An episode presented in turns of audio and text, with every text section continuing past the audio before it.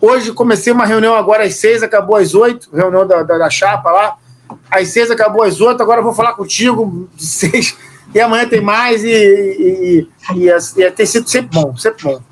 Legal, então. Então vamos falar um pouco de você aqui, esperar o pessoal entrar. Eu quero saber sua relação com o Vasco de, de primeiro momento, nesse primeiro momento. Quero saber sua relação com o Vasco. Como você virou Vascaíno, Vitor Roma? Ah, essa pergunta eu não sei, não. Já nasci não. Vasco, pô. Ah, é? Não, já nasci Vasco. Não, tinha... não virei Vasco, pô. O Vasco já era Vasco antes de nascer. Não existe Vitor Roma sem Vasco. Não existe uhum. Vitor Roma sem Vasco. Desde a barriga é... da mãe, era Vascaíno. Que era Vascaína, meu pai Vascaíno, meu avô Vascaíno. Então, assim, morando em São Cristóvão, nasci em São Cristóvão, muito perto do Vasco. É... não existe. Não, não, Vasco, Vitor Roma sem Vasco não, não, não existe. Eu tenho, eu, eu tenho o costume de dizer que todos os lugares que eu passei no mundo, na minha carreira profissional ou pessoal, uh, eu sou conhecido como o Vascaíno. Aquele o Vascaíno, Vitor Vascaíno. Então, assim, não existe, não tem uma. Não, não existe o, o, o, o Vitor Roma sem o Vasco, não, não, não, não, não existe. Então, eu não virei Vasco, nasci Vasco. Não conheço outra opção. É, meu filho também não conheceu outra opção, não teve outra opção. A gente é Vasco antes de nascer. É, meu pai, sim, virou Vasco. Essa é uma história interessante. Eu vim de uma família é, toda tricolor. Meu, meu avô, por parte de pai, era tricolor. Uh, teve quatro filhos, três tricolores. E meu pai, por jogar futebol de salão no Vasco, morar em São Cristóvão, desinvestou para um lado lá, para o lado certo e virou Vasco. É, e aí daí ele fez uma ramificação da família de Vasco. Eu, é, meu filho, uh, casou com a minha mãe, que era, já era vascaína, filha, filha de pai vascaíno, meu avô materno vascaíno. É, minha irmã vascaína, com três filhos meninos, os três é, vascaínos também. A gente cresceu a família do Vasco lá de cá. É, mas eu não, eu, eu, já era Vasco antes de nascer. Não, não, não existe outra opção. Não tem jeito. Não tem jeito. E me fala só mais umas coisas aqui sobre essa relação com o Vasco. Eu quero saber o seu maior ídolo.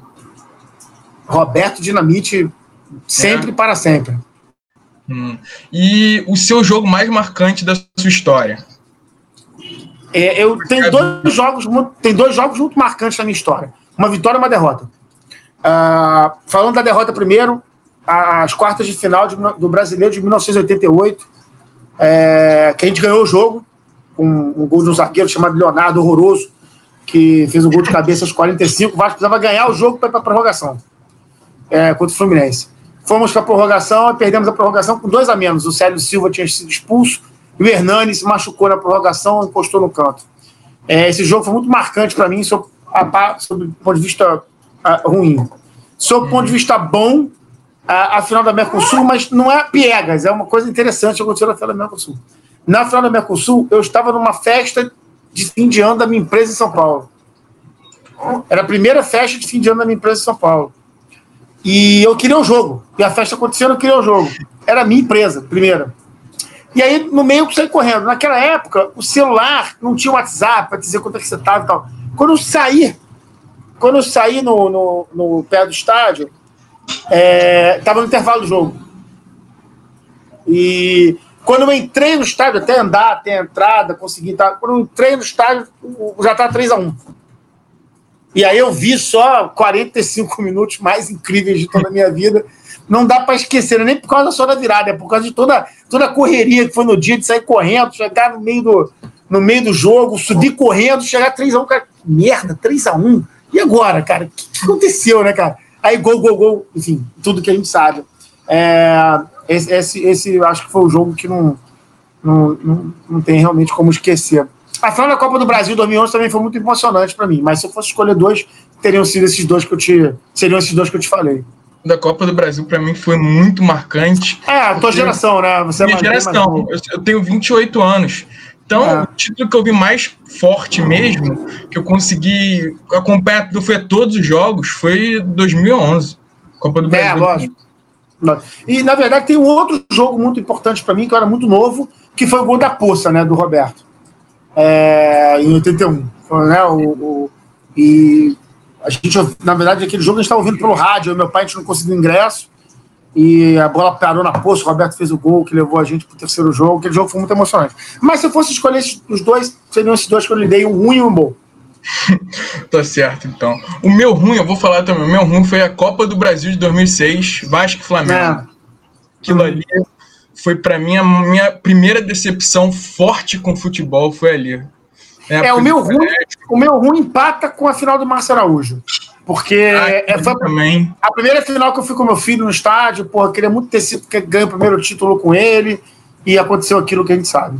Aquele ali da Copa foi, do, foi o da Márcia Araújo também, foi muito doloroso. É. Vamos então agora começar de vez? Vamos começar agora? Posso apertar? Fica à vontade. Posso. Te falei, te falei que você pode perguntar o que você quiser, tá tranquilo. então. Vou te começar com uma pergunta simples, ô Vitor Roma, simples. É que vamos ver como é que você vai responder. Você será o VP de marketing do, do Vasco, caso mais Vasco ganhe a eleição? Serei. Certo isso, então? É, o Beleza. Jorge anunciou isso, inclusive. Já anunciou, ele falou assim, falou que o Vitor Roma vai, vai cuidar do marketing, mas não tinha sido algo oficial ainda. Então acho que é, é. oficial. Então agora você falando que você será o VP de marketing da, da Mais Vasco caso ganhe no, no pleito, né? Eu queria falar um pouco desse, de como você enxerga esse marketing para o Vasco, né? Como é que, quando eu conversei com o Danilo Bento, ah, um, um, no início da, da campanha da Mais Vasco, ele falou que, que enxerga o Vasco um marketing altamente profissionalizado. Foi isso que ele me falou. Aí eu queria saber como é que você enxerga, o que você tem para falar de projetos, se tem algum projeto novo. Ele me falou do Vasco Box na época. Além do Vasco Box, alguma coisa que você poderia adiantar? Bom, vamos lá. É, é importante lembrar, é, no site da Mais Vasco, tem três programas de marketing que eu fiz.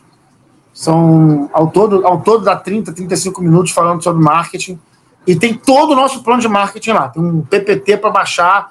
É, na Mais Vasco, tudo é público, cara. Não tem, não tem proteção de, de, de, conteúdo. Ah, esse plano é só meu. É tudo plano do Vasco. Tá tudo lá. Tudo que a gente pensa do Vasco tá lá. É, então, tudo que a gente pensa do marketing do Vasco tá lá. São três programas que eu gravei, mais todo o material que a gente divulgou. E essa semana foi o material de geração de recursos, que é meio finanças, meio marketing Uh, e na semana que vem vai um programa que eu gravei só sobre o Off-Rio. É, marketing Off-Rio. Então, assim, tá tudo lá para todo mundo ver. Dito isso, é, eu queria começar a falar do marketing do Vasco sobre um aspecto. Uhum. Uh, sobre o aspecto do diagnóstico do marketing do Vasco. Talvez não exista um clube de futebol no Brasil, eu me arrisco a dizer que não exista, não existe, que tenha passado por um processo de destruição de valor nos últimos anos tão grande quanto o Vasco. É, e aí eu não quero entrar em julgamento de valor da razão disso ter acontecido, do que aconteceu. Não quero. É, não, não, faz mais sentido essa discussão. A gente tem que deixar o passado lá no passado. O fato é que houve destruição de valor por, por problema de, de, de, de, imagem deturpada é, do Vasco, uma, um anti-marketing, uma, uma, imagem antipática do clube perante o mercado. É, o Vasco tem, tem estado em páginas não agradáveis do noticiário é, há muito tempo né? É, seja porque as eleições vão para a justiça, é, seja porque o, o, a direção do Vasco não é simpática à imprensa, seja porque por N razões, né? E seja porque o Vasco, nos últimos 20 anos, ganhou um título nacional. Então, assim, começa a você destruir, teve três rebaixamentos, começa a você destruir o valor é, do, do, do, clube, do time, enquanto instituição. É, o problema de imagem está aqui. O outro problema de imagem tem a ver com a diretoria de marketing, as diretorias de marketing do Vasco, as últimas todas que aconteceram, elas aceitaram essa destruição de valor e trouxeram uma estratégia absolutamente equivocada de precificação. O Vasco é precificado para baixo. Uma das coisas que eu aprendi na minha vida é que você só baixa preço em desespero. O Vasco aceitou o desespero muito rápido. Então, assim, o Vasco associou a sua imagem sob uma edge, edge de reinserção no mercado, o Vasco associou sua imagem a, a, a, a marcas ruins a valores muito baixos. Isso quando, ou a valores ou quando os dois. Ou seja, ou marcas ruins, ou valores muito baixos, ou os dois. No caso do BMG, por exemplo, é, o BMG é uma marca legal, uma ótima marca. O contrato de patrocínio do Vasco é de 4 milhões é, anuais. Nós tivemos um departamento de marketing do Vasco que assinou um contrato de 4 milhões anuais para nosso master. Uhum. A, a, a, nobre, a parte nobre do Vasco. Né? E aí nós, vamos lá na JJ Ávila é, e, outros, e outros, outras marcas que não foram. Até, até dupla sertaneja paulista teve na nossa camisa nos últimos é, é, 10 anos. Então, assim, porra, o, o Vasco aceitou esse negócio e falou assim: eu sou menor. Eu sou menor. O marketing do Vasco se colocou como menor. E aceitou essa, essa, essa, essa estratégia absolutamente equivocada. Então, assim, isso faz com que? Isso faz com que a, a, a, contribuição do marketing para o faturamento do Vasco seja um horror. O Vasco, só para você ter uma ideia, é, se você pegar, sob o ponto de vista de, de receita é, baseada em receitas comerciais, os cinco maiores receita, é, é clubes do Brasil faturam 90 milhões por ano, o Vasco fatura 20. Então, 70 milhões de reais a menos do que os cinco melhores clubes do Brasil em, em faturamento, obviamente, só em receita comercial. Só em receita comercial. Isso aí envolve patrocínio, licenciamento, etc, etc. Bom, dito isso, a gente precisa de alguns caminhos nessa história. O primeiro é a criação de um departamento comercial do Vasco. Uma criação de portfólio de propriedades é, de marca, uma tabela comercial nova, é, um, uma discussão nova sobre fornecimento de material esportivo, de patrocínio de uniforme, de propriedades de arena, de propriedade do CT. Nós temos um CT para tangibilizar. O, Vasco não vai bancar 30 milhões de CT para sempre. Já bancou 6. Não vai chegar a 30. Ele precisa de 24 milhões a mais para bancar o CT, que tem que vir com parceria comercial. Então o Vasco precisa criar um departamento comercial do clube que possa gerar um portfólio novo de propriedade de marca, colocar o Vasco nas agências, precificar corretamente o, o Vasco, o clube que tem 115 mil sócios torcedores, um clube que realizou o maior crowdfunding é, é, de um clube de futebol do mundo, é, enfim, um clube que tem um estádio próprio que vai ser remodelado. Ou, ou seja, o Vasco tem o Vasco, um clube tetracampeão nacional, é, tricampeão sul-americano, pô, o Vasco tem história pra caceta. Então o Vasco pode ter uma dupla sertaneja pagando um milhão por ano para estar tá lá, para você poder descontar valor presente receber 800 mil e pagar umas continhas. O Vasco precisa maximizar o retorno comercial de parceiros, é, ativar parceiros que estejam no Vasco. O Vasco precisa criar um Media Kit para estar em portfólio de agência. Então o Vasco tem novos veículos é, é, oficiais, Vasco TV, Vasco TV Kids, redes sociais, Super App, site. O Vasco precisa criar uma área comercial que possa pensar nisso. É isso que nós vamos fazer. É, dito isso, aí você vai se quebrando, né? Você vai quebrando. Precificação correta, área comercial. Aí você vai quebrando para baixo, vai cascateando. A de licenciamento. Vasco precisa revisar toda a sua política de licenciamento, toda a sua capacidade de portfólio de produtos. E aí vem nosso primeiro projeto, que é a criação de, um, de, um, de uma plataforma de licenciamento simplificado. O que, que é? Empresas do Brasil inteiro que, que, poderão licenciar seus produtos e serviços de acordo com especificações comerciais nossas.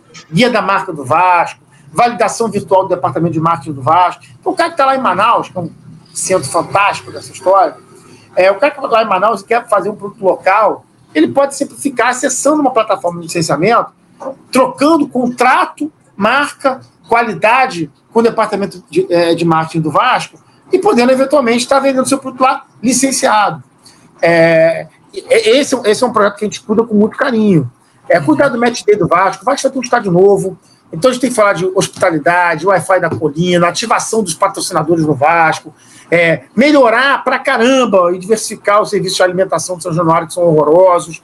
É, precisamos conseguir, a gente, o Jorge fala muito disso, é, o Vasco precisa conseguir levar o Vasco para todos os lugares, para o Vasco caindo de todos os lugares. Então o Vasco precisa intensificar seu plano time marketplace, é, poder levar é, é material para o Vasco. A gente ouve inúmeras, uh, inúmeras inúmeros relatos de pessoas que não conseguem sequer comprar uma camisa do Vasco. É, então, é. assim, o, o, Vasco hoje, e, e, aí falando um pouco de marketing, estratégia e ação. Ação tem um monte, eu falei algumas aqui, mas tem inúmeras. É, mas assim, o Vasco hoje, ele tem um problema muito sério, uh, que é um problema de falta de estrutura de marketing. Mas tem cinco pessoas, seis pessoas no marketing. Para você ter uma ideia da, da, da comparação, o nosso rival tem 30. Trabalham com nove agências, a gente trabalha com uma, se não me engano. Não tem como competir. Marketing é gente, é criação, é ideia nova, é testar rapidamente, produzir rapidamente, testar, ver se funciona, se não funciona, tira, puxa o fio, se funciona, repete. Isso é marketing. É ter criatividade, é botar a molecada para pensar no assunto. Isso é marketing. Então nós precisamos ganhar estrutura no marketing. Só que o problema, aí você vai me perguntar, porra, Vitor, o marketing do Vasco não vai poder contratar um monte de gente. Não, não vai. Não vai. Por isso que a gente criou um puta time uh, de pessoas que estão trabalhando com a gente, das quais algumas vão entrar comigo no primeiro dia. Então, cito duas aqui que vão estar comigo no primeiro dia. Francisco Cronenberg, que vai ser o responsável pela nossa área de, de relacionamento.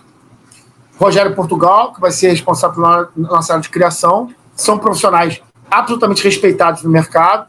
Entram junto comigo. E aí, o que, que vai acontecer? Aí começa o, o, o, aspecto virtuoso do negócio. Porque quem prometer que vai encher o, o, o, marketing do Vasco de estrutura no primeiro dia não sabe que o Vasco vai, você vai entrar lá com três meses de salários atrasados. Então a gente precisa ter a cabeça no lugar, pô, conhecimento da situação do Vasco. É, o que, que vai acontecer? Eu vou gerar um milhão de reais novos, e é um, um milhão de reais é um, é um, exemplo. Eu vou gerar um milhão de reais novos, vou chegar lá no, nas finanças, seu finança, te gerei um milhão de reais, me devolve 100 mil aqui para poder contratar gente. E aí você cria um ciclo virtuoso de estrutura do marketing que é bancado, obviamente, pela liderança. Se o Jorge não, aceita, não quiser que isso aconteça, não vai acontecer. E ele quer, porque a nossa meta é trazer. É, Vasco fatura 200 milhões de reais, 200 e poucos milhões de reais ano. Uh, nós queremos levar o Vasco a 400 milhões de reais, pelo menos, em três anos. É, hoje, 400 milhões de reais nos coloca no segundo escalão de faturamento, que vai entre 458 e 380 milhões. Isso é tudo o número de hoje, obviamente. Né? É, 100 milhões de reais desse, dessa, desse faturamento dobrado virão do marketing, virão de, despesa, de receitas comerciais, de ativação, de licenciamento, é disso tudo que a gente está conversando. É uma responsabilidade enorme. Mas, mas é uma responsabilidade enorme em um Vasco que produz muito menos do que deveria. Uhum. Então, assim. Que pode, é, né? Que pode. Quando você fala assim, ah, você vai dobrar o faturamento em três anos, vou, no mínimo. No mínimo, porque o Vasco fatura hoje menos do que, tu, do que todo mundo. O Vasco está em décimo segundo. O Vasco já fatura mais do que Botafogo e Bahia. Alguém consegue achar que isso é razoável? Com certeza ninguém consegue achar que é razoável. Então, assim, não faz Muito menos do que pode, né? Muito menos do que pode. Então, eu consigo levar é, é, é, é, essa, essa narrativa no sentido de que há um, há um desperdício de faturamento, dinheiro na mesa, dinheiro na mesa que não está vindo para o Vasco. Uhum. Esse é o ponto. E é o que a gente precisa corrigir, vamos corrigir. Quando eu falei com o Alexandre Campelo na terça-feira passada, que foi o primeiro entrevistado, uma das minhas perguntas foi essa: o Campelo, você não acha que o patrocinador mais do Vasco paga muito menos do que o Vasco pode? Ele falou que, que ele também acha isso, mas ele falou que é um processo, que é um processo de, de ressignificar a marca e tal. Aí eu queria saber se é, é mais ou menos por aí, ou você acha que o Vasco já deveria, já poderia, mesmo estando numa situação complicada, já tendo um marketing um, um patrocínio master mais forte.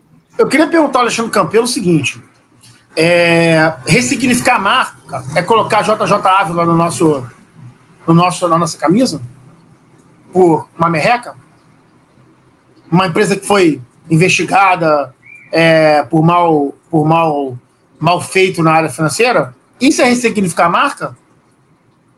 Eu quero entender dele qual é o conceito. Uma coisa assim, ele me traz a Unilever para a camisa do Vasco. Beleza. Vai pagar um, menos, um pouco menos e tal, sei que lá. Outra coisa, ele trouxe a BMG para o Vasco, quer dizer, o, o, antigo VP de marketing negociou esse contrato, 4 milhões de reais ano. 4 milhões de reais ano para a camisa master do Vasco. E tem uma série de coisas no contrato que podem significar mais dinheiro para o clube. Né? Abertura de conta, lá para o dinheiro para o CT, uhum. tem outras várias. O que foi feito pelo Vasco para isso? Pedir para pedir a torcida abrir conta para o dinheiro para o CT uma série de ativações. O Vasco não tem uma, uma pessoa, um funcionário para desenvolver ações junto ao BMG para poder melhorar e ativar esse contrato. Qual ativação o BMG teve em São Januário, além de me dar um dinheiro aqui para melhorar meu CT? Nenhuma.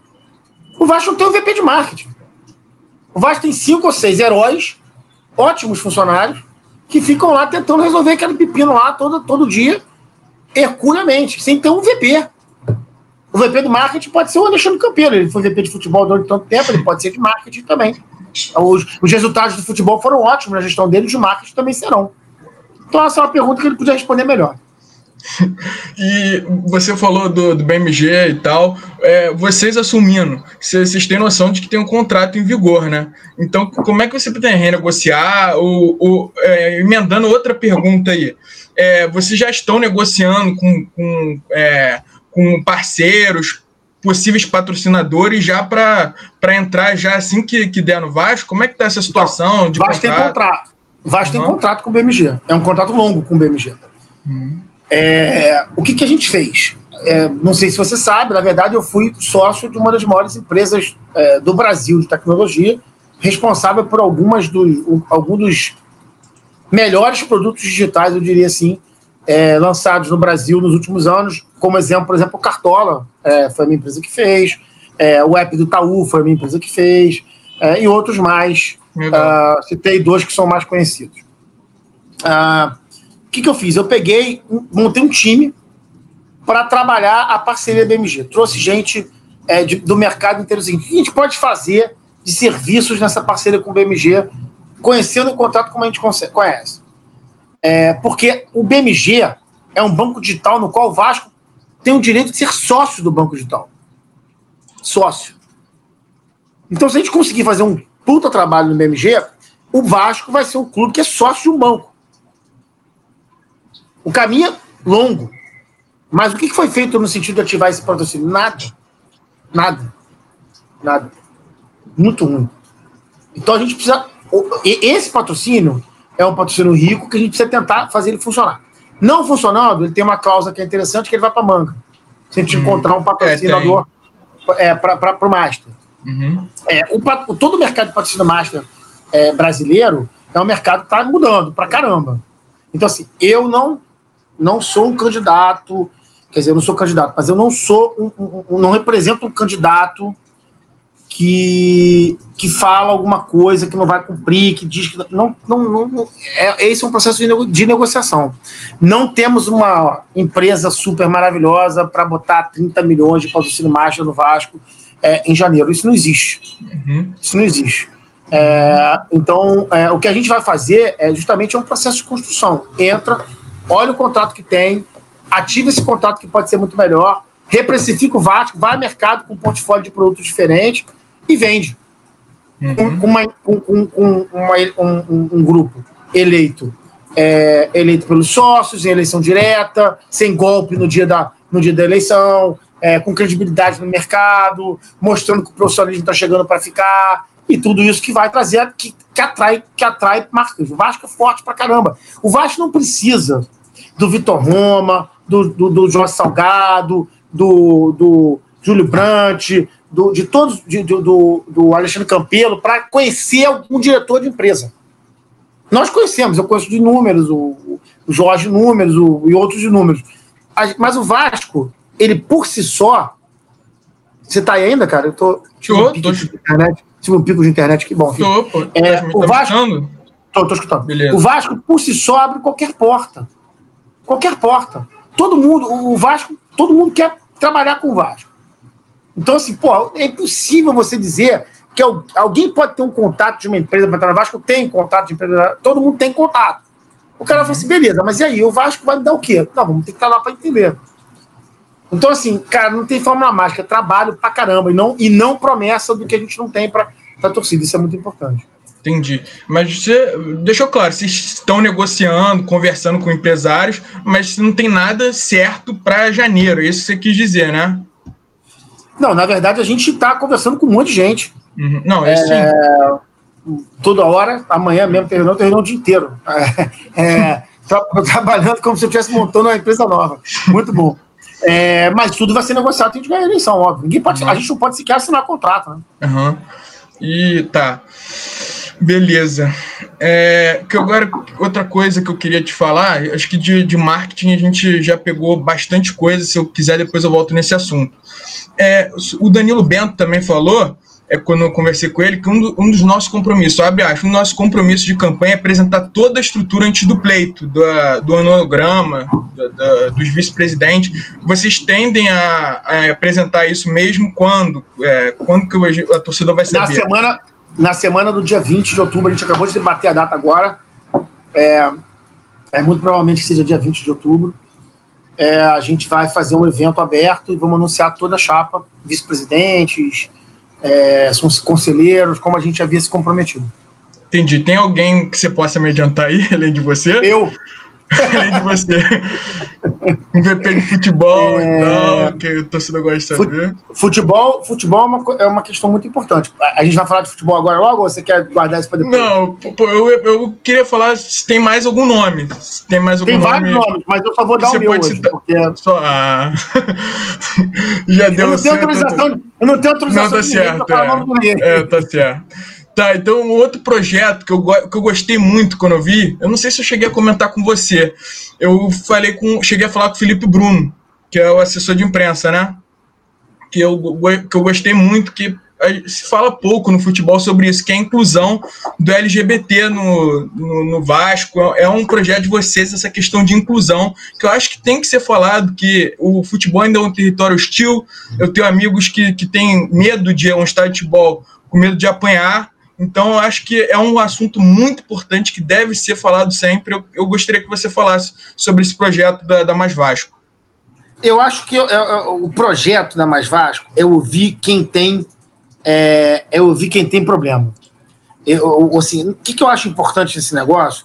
Que as pessoas elas vivem dando, tentando dar solução para as coisas, sem ouvir quem tem problema o, o, dono do problema. Então, assim, ah, eu vou dar aqui, eu, Vitor Roma, é, branco, hétero, morador da Zona Sul, vou dar a solução para inclusão, para questão racial, para LGBT, quem mais, assim, isso não faz o menor sentido. Então, o que a gente está é, é, fazendo, na verdade, com relação, com relação a isso, é criando grupos em que é, os donos dos problemas possam ser ouvidos. A gente precisa é, é transformar São Januário transformar o Vasco é, em um ambiente é, agradável e amável para todo tipo de pessoas, porque essa é a característica do Vasco. Né?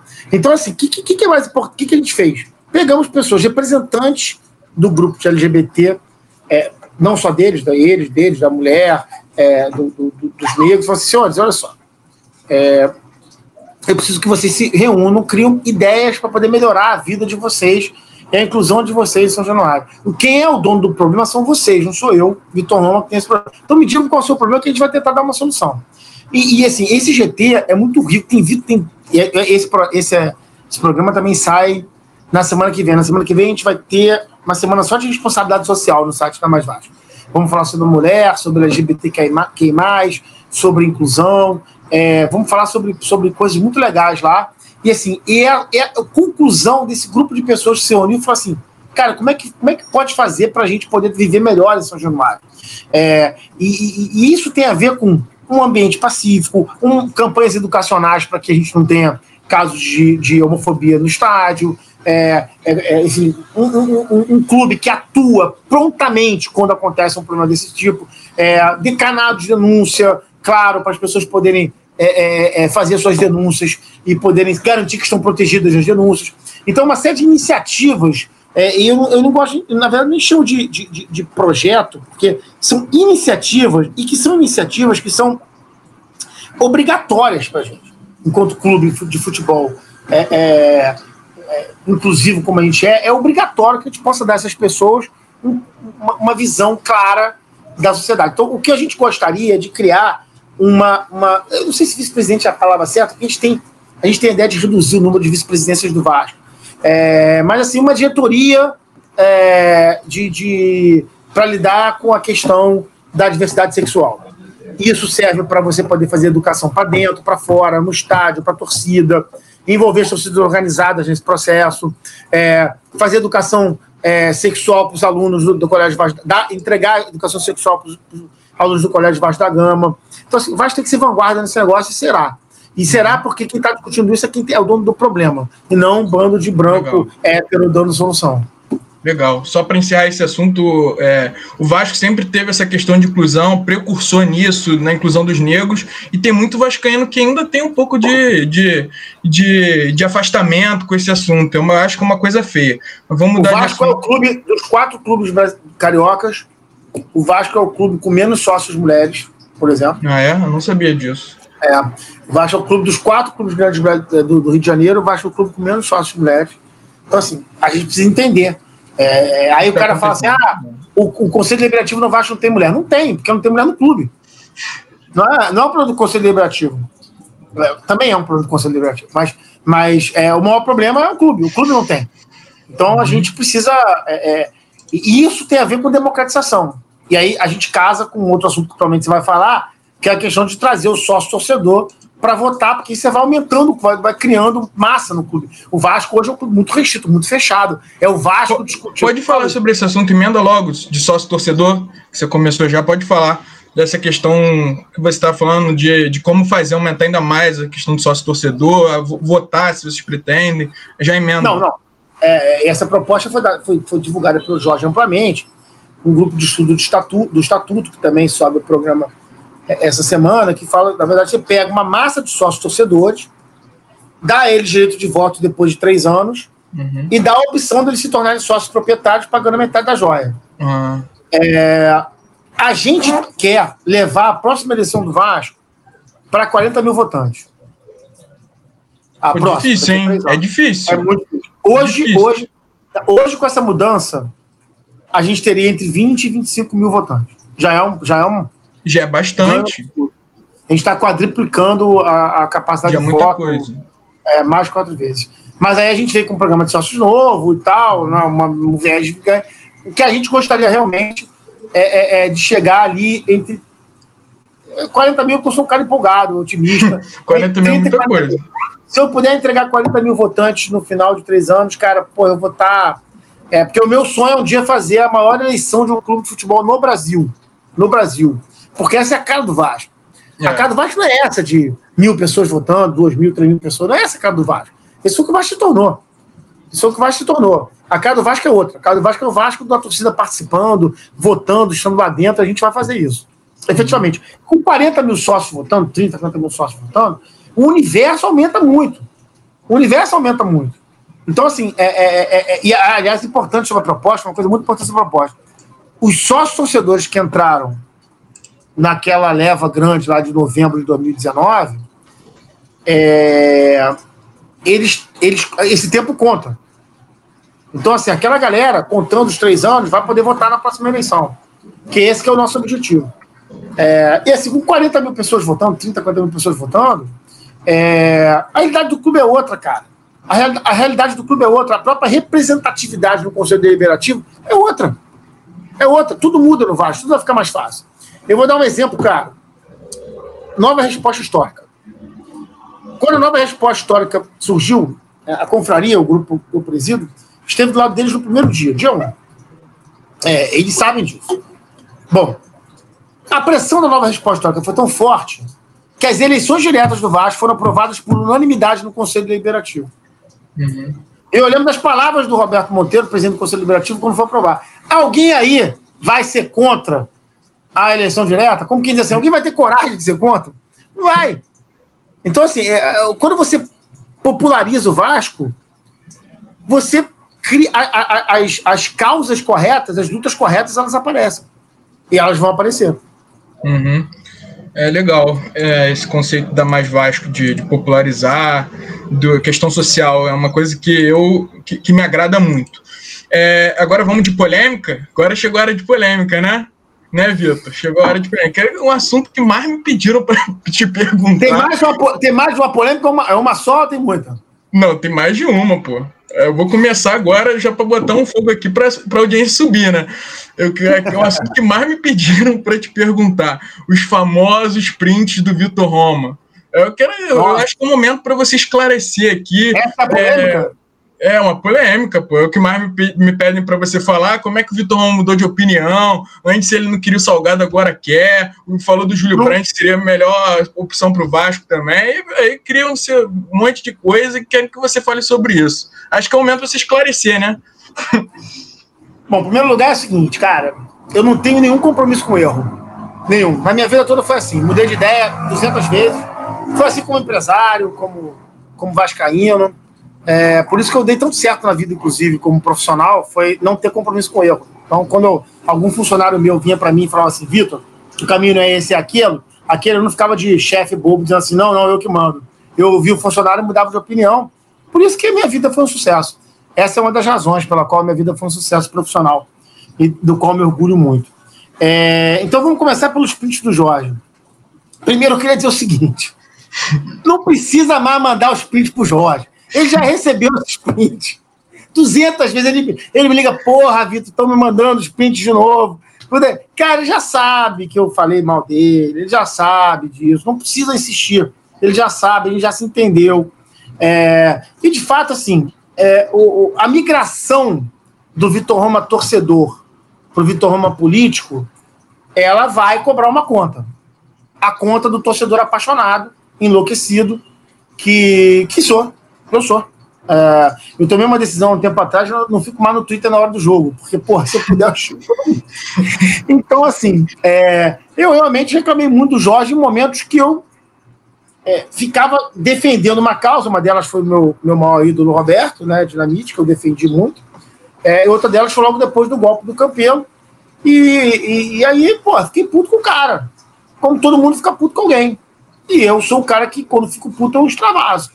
Uhum. É, bom, por que, que isso é curioso? Eu vou contar como é que foi esse trato com ele, né? Porque o pessoal que fica mandando print para ele acha que que vai que mudar alguma coisa. Se né? mandar, vai mudar alguma coisa.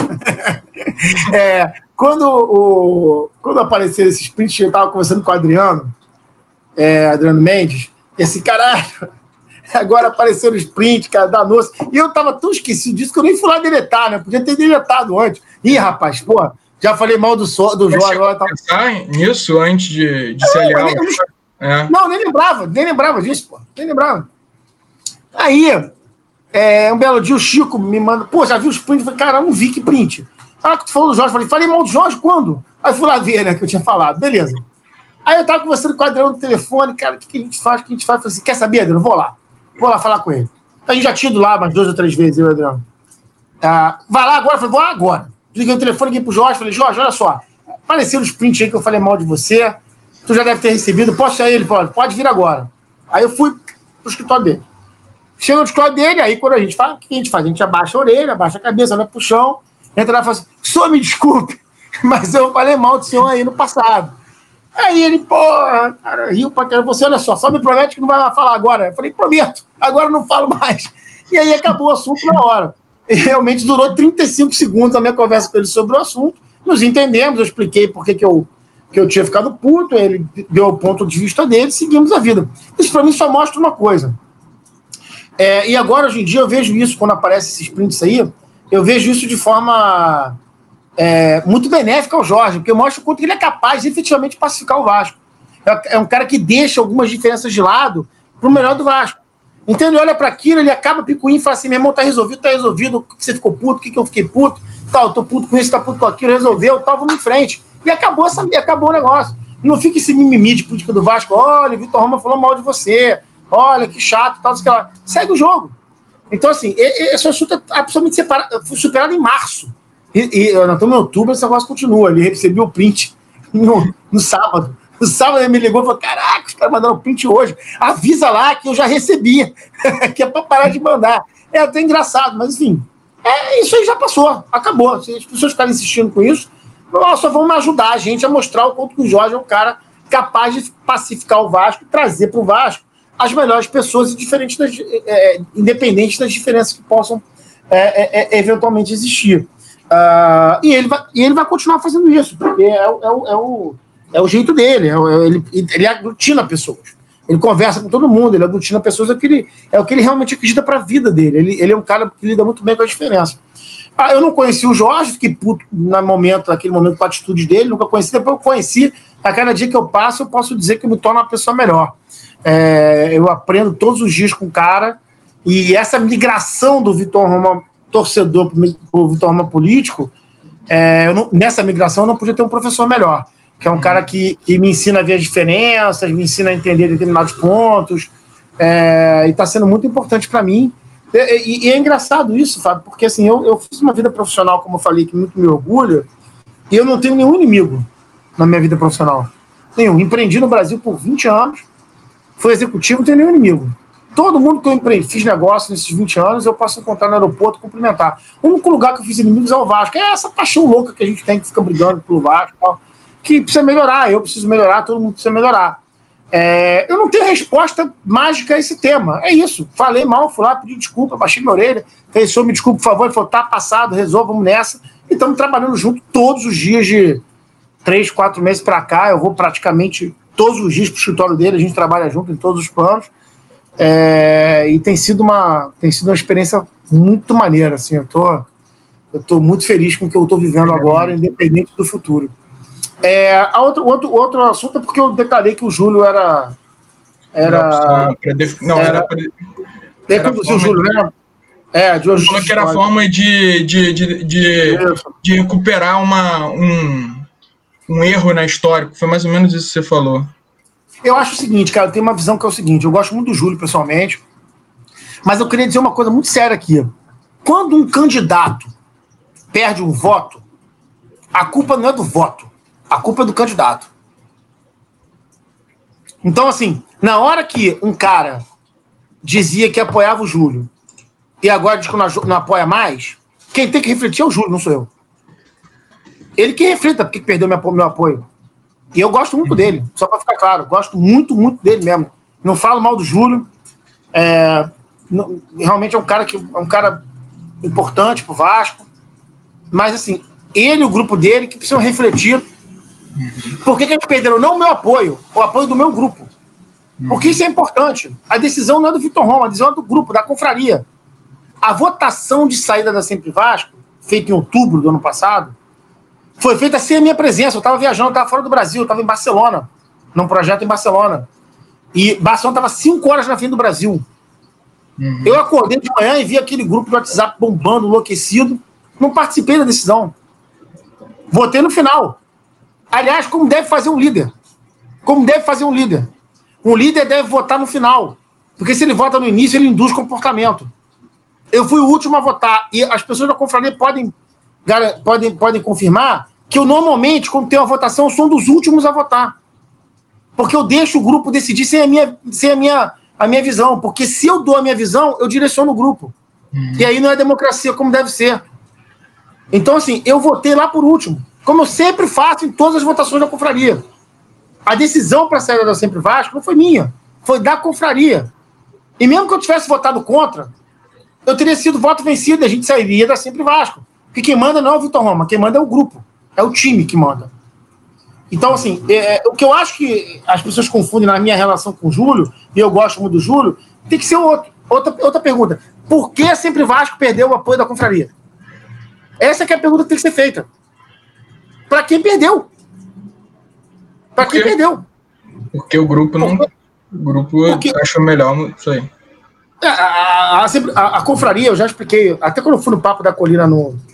No live. No, no, na, na programa, no programa, me perguntaram isso. Eu, a, a confraria é muito crítica à forma de lidar da Sempre Vasco como oposição do Vasco. E, e aconteceram alguns eventos muito específicos. A votação do empréstimo, é, que, a, que a gente reprovou o empréstimo é, o, a questão das contas reprovadas. É, então, assim, tiveram vários eventos que nos fizeram nos afastar da condução da oposição da Sempre Vasco. Nós nos decepcionamos com isso. Está passando aqui um Nada. carro de polícia. Nós nos decepcionamos e nós nos afastamos. Quem tem que refletir que perderam o voto, o voto da, da confraria é quem perdeu, pô. Não é, não é a confraria que tem que explicar. Perdeu porque perdeu porque a gente achou que não era mais o melhor caminho. É simples assim. E aí a gente não tem compromisso com o erro, a gente sai de frente e muda de ideia. Vou ficar cravado em pedra no erro para sempre? Isso, isso faz o menor sentido. Isso faz o menor sentido. Isso não quer dizer que eu não tenho amigos. Tenho, um dos meus melhores amigos está lá na Sempre Vasco, é o Renato Brito. Todo mundo sabe da relação do Renato. É um cara que frequenta a minha casa, eu frequento a casa dele, viajamos juntos para fora do Brasil. É um irmão que eu tenho, tá lá. E o Júlio, eu já falei várias vezes, eu gosto do Júlio pra caramba. E outras pessoas lá que eu gosto muito. Pessoal da Vasco Médio, porra, adoro os caras, porra. Lúcio, Cota, Raia, Dr. Clóvis, Ciro, são caras especialíssimos. Porra, Mucinho eu adoro, eu gosto muito, tenho amigos lá. Mas eu não posso confundir as coisas. Assim, a, a confraria estava. Era, era um peixe fora d'água naquele uhum. momento no grupo. E a gente, a melhor coisa que a gente tem que fazer é sair e seguir nossa vida. E, e não ter compromisso com o erro. Então a decisão não foi Vitor Roma deixou de apoiar o Júlio.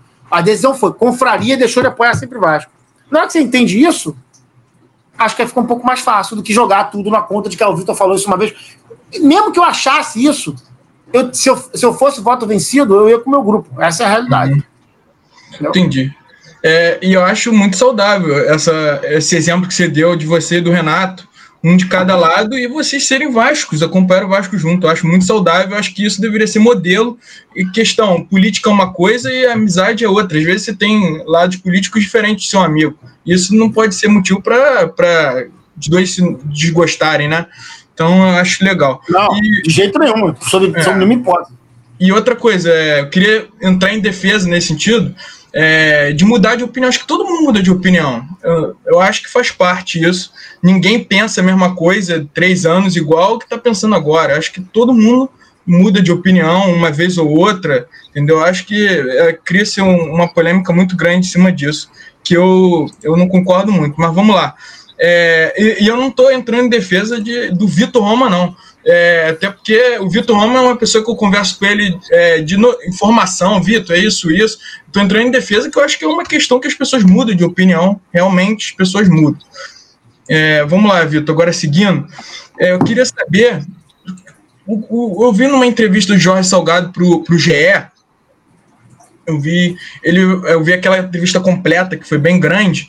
Uma das coisas que me chamou a atenção foi ele falando do, do estádio do, da proposta do Alexandre Campelo de estádio. Eu achei interessante ele falou que, que é, ele vai é, analisar o que, que, foi, que foi feito na questão do estádio e tal é uma, é uma questão que ele vai botar para frente analisar e vai ver o que tem que ser melhorado. Eu queria saber, em cima disso, o que você acredita que do, é, do Alexandre Campelo pode ser mantido para sua gestão, para a gestão da Mais Vasco? O que tem de positivo e o que tem de negativo que vocês têm que fazer diferente? Ótima pergunta, porque na verdade a primeira coisa que a gente tem que fazer é acabar com esse negócio de que quando acaba uma gestão, a gente tem que limpar tudo e começar outra como se começasse uma empresa nova, né? É, isso é um erro que, que acontece na política do Vasco e, e, a gente tem que evitar que isso aconteça. Por exemplo, vou dar um exemplo claro: tem grupo anunciando agência. Fechou com a agência. Alguém sabe se o Vasco tem contato com alguma agência? Não? Assim, aí a gente faz, aqui, ó, contratei aqui uma agência para entrar no Vasco comigo. E se o Vasco tem uma agência? Você pode reparar o seguinte: eu falei lá atrás de plataforma de licenciamento simplificado. Tá? A gente quer criar essa plataforma. Eu tenho, eu vim de tecnologia, criei, ajudei a criar uma das maiores empresas de tecnologia da história do Brasil. Tem 200 fornecedores de tecnologia para trazer para o Vasco. Só que eu sei que o Vasco tem um contrato com uma empresa chamada License Solutions, que é uma ótima empresa. Então, eu primeiro vou conversar com a, com, com a empresa que está contratando pelo Vasco. Eu não vou chegar como aqui, no meu canto aqui, sem pegar preço, sem usar compliance do Vasco. O Vasco tem uma área de transparência para tomar preço. Então, que, como é que eu posso trazer uma, uma agência para o Vasco se eu não tomei preço? Se eu não passou pelo compliance do Vasco? E se o preço não for melhor? E se as certidões não estiverem positivas? Como é que faz isso? Então, assim, é, a gente tem que parar de achar que, a gente, que são duas coisas, dois mundos separados, pô. Então, assim, o, dito isso, o Vasco tem alguns profissionais é, que foram muito bem contratados nos últimos anos todos. Tá? Vou citar alguns aqui. Carlos Brasil, uma, quase uma unanimidade. É um cara que hoje eu tenho como amigo, adoro o Carlos. Estou sempre falando com ele. Porra, um cara. Já falei para ele, meu irmão, não vai para lugar nenhum, não. Segura aí que se ganhar, porra. Preciso de você e tal. Cara, Acho que é unanimidade eu, dos grupos. É quase uma, é, praticamente é. uma unanimidade. É, mais ou menos, me preocupa quando a gente fala de botar muita gente no futebol, mas a gente vai falar sobre futebol ainda, né? Uhum. Mas o Carlos Brasil é uma unanimidade. É, Eduardo Sá, diretor do programa de sócios, um cara que veio do esporte interativo, currículo, porra, fora de sério, um cara que eu também falo, brinco, meu irmão, não aceita proposta não, espera eu. E tal, brinco, sempre brinco com ele. Uh, Anderson, esqueci o sobrenome dele, gerente, gerente financeiro, um cara que o Adriano trouxe, um cara bastante competente. Uh, o, parece uma menina da RH também que, que, que o Vasco contratou. Então, assim, é, o Vasco tem hoje o André Mazuco, que é, aparentemente é um gerente de futebol interessado, estudioso, um cara que, que, que, pode ser importante, de repente, com um cara mais parrudo em cima dele.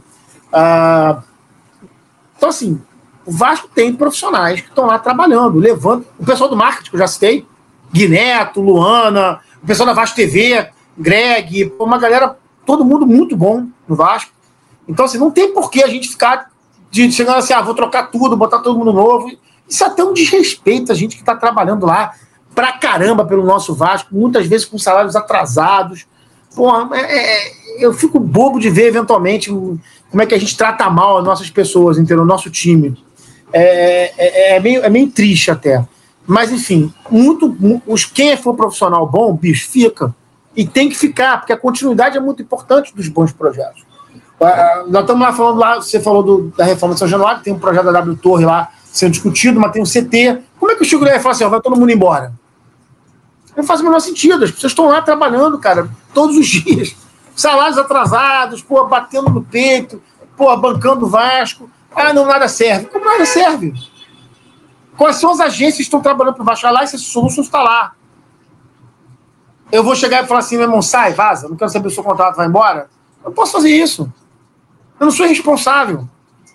Então, assim, é, isso vale para todos. Eduardo Sá é um cara que eu gosto pra caramba, que comanda o programa de sócios. Aliás, tem aqui um movimento importante para dizer: o programa de sócios ele vai ser do marketing. Do marketing. É, a gente vai, falou a. Gente, a gente, dentro do marketing, o marketing está dividido em quatro, quatro sub-áreas. Comercial, como eu falei que era importante.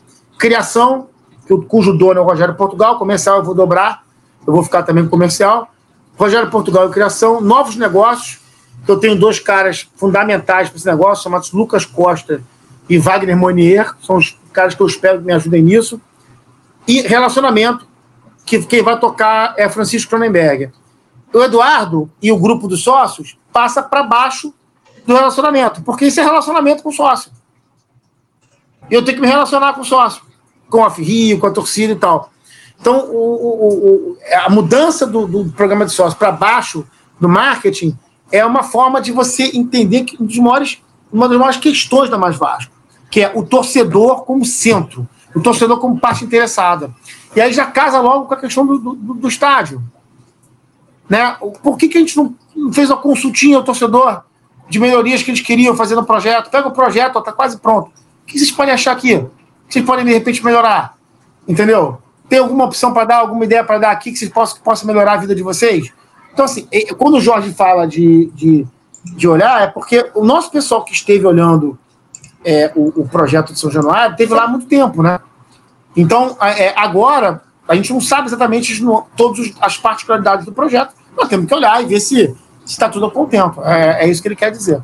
Não sei se eu te respondi, Fábio, mas é, é, é isso, basicamente. A questão de projetos, assim, é o estádio, você, falou que é uma, uma, uma, questão que vocês vão analisar mesmo, CT também. Tem mais alguma coisa que você lembre de positivo que, que você acha que dá para manter?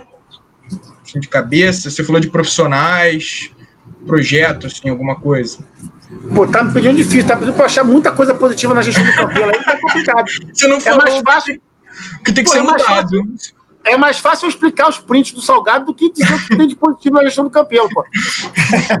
tem que falar de negativo, então. Você não falou que tem que ser mudado, então. O que, que não, você não. acha que tem que ser mudado? Cara, é...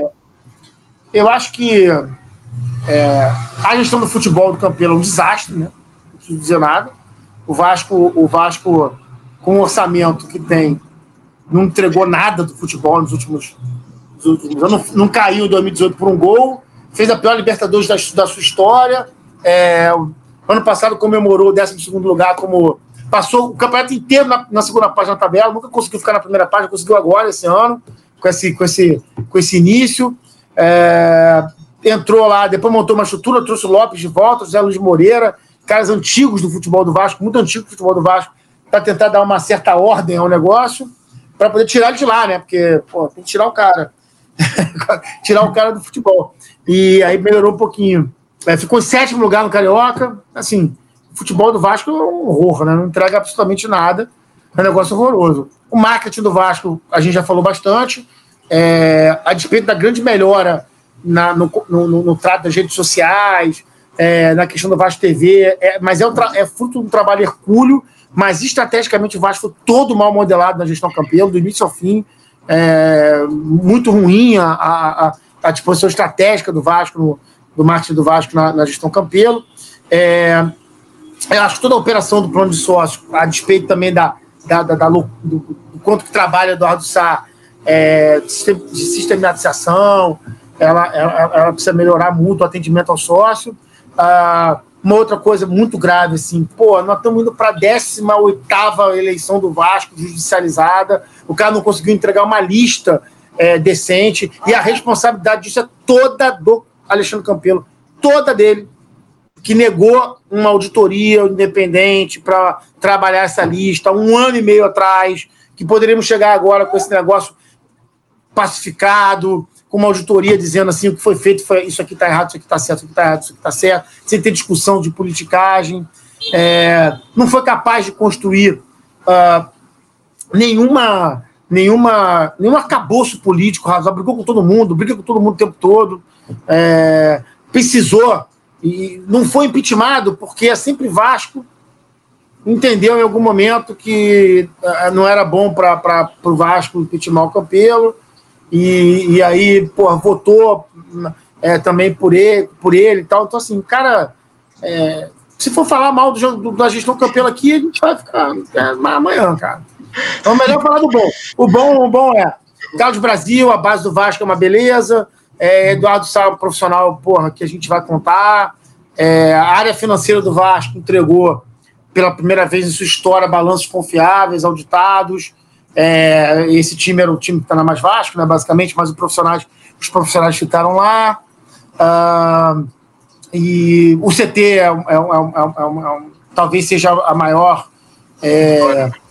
É, é, a maior vitória, porque foi um produto de crowdfunding que também quem criou está na Mais Vasco, mas, mas, mas é um produto de crowdfunding muito legal e que a torcida comprou, porque é um grande sonho da torcida, né?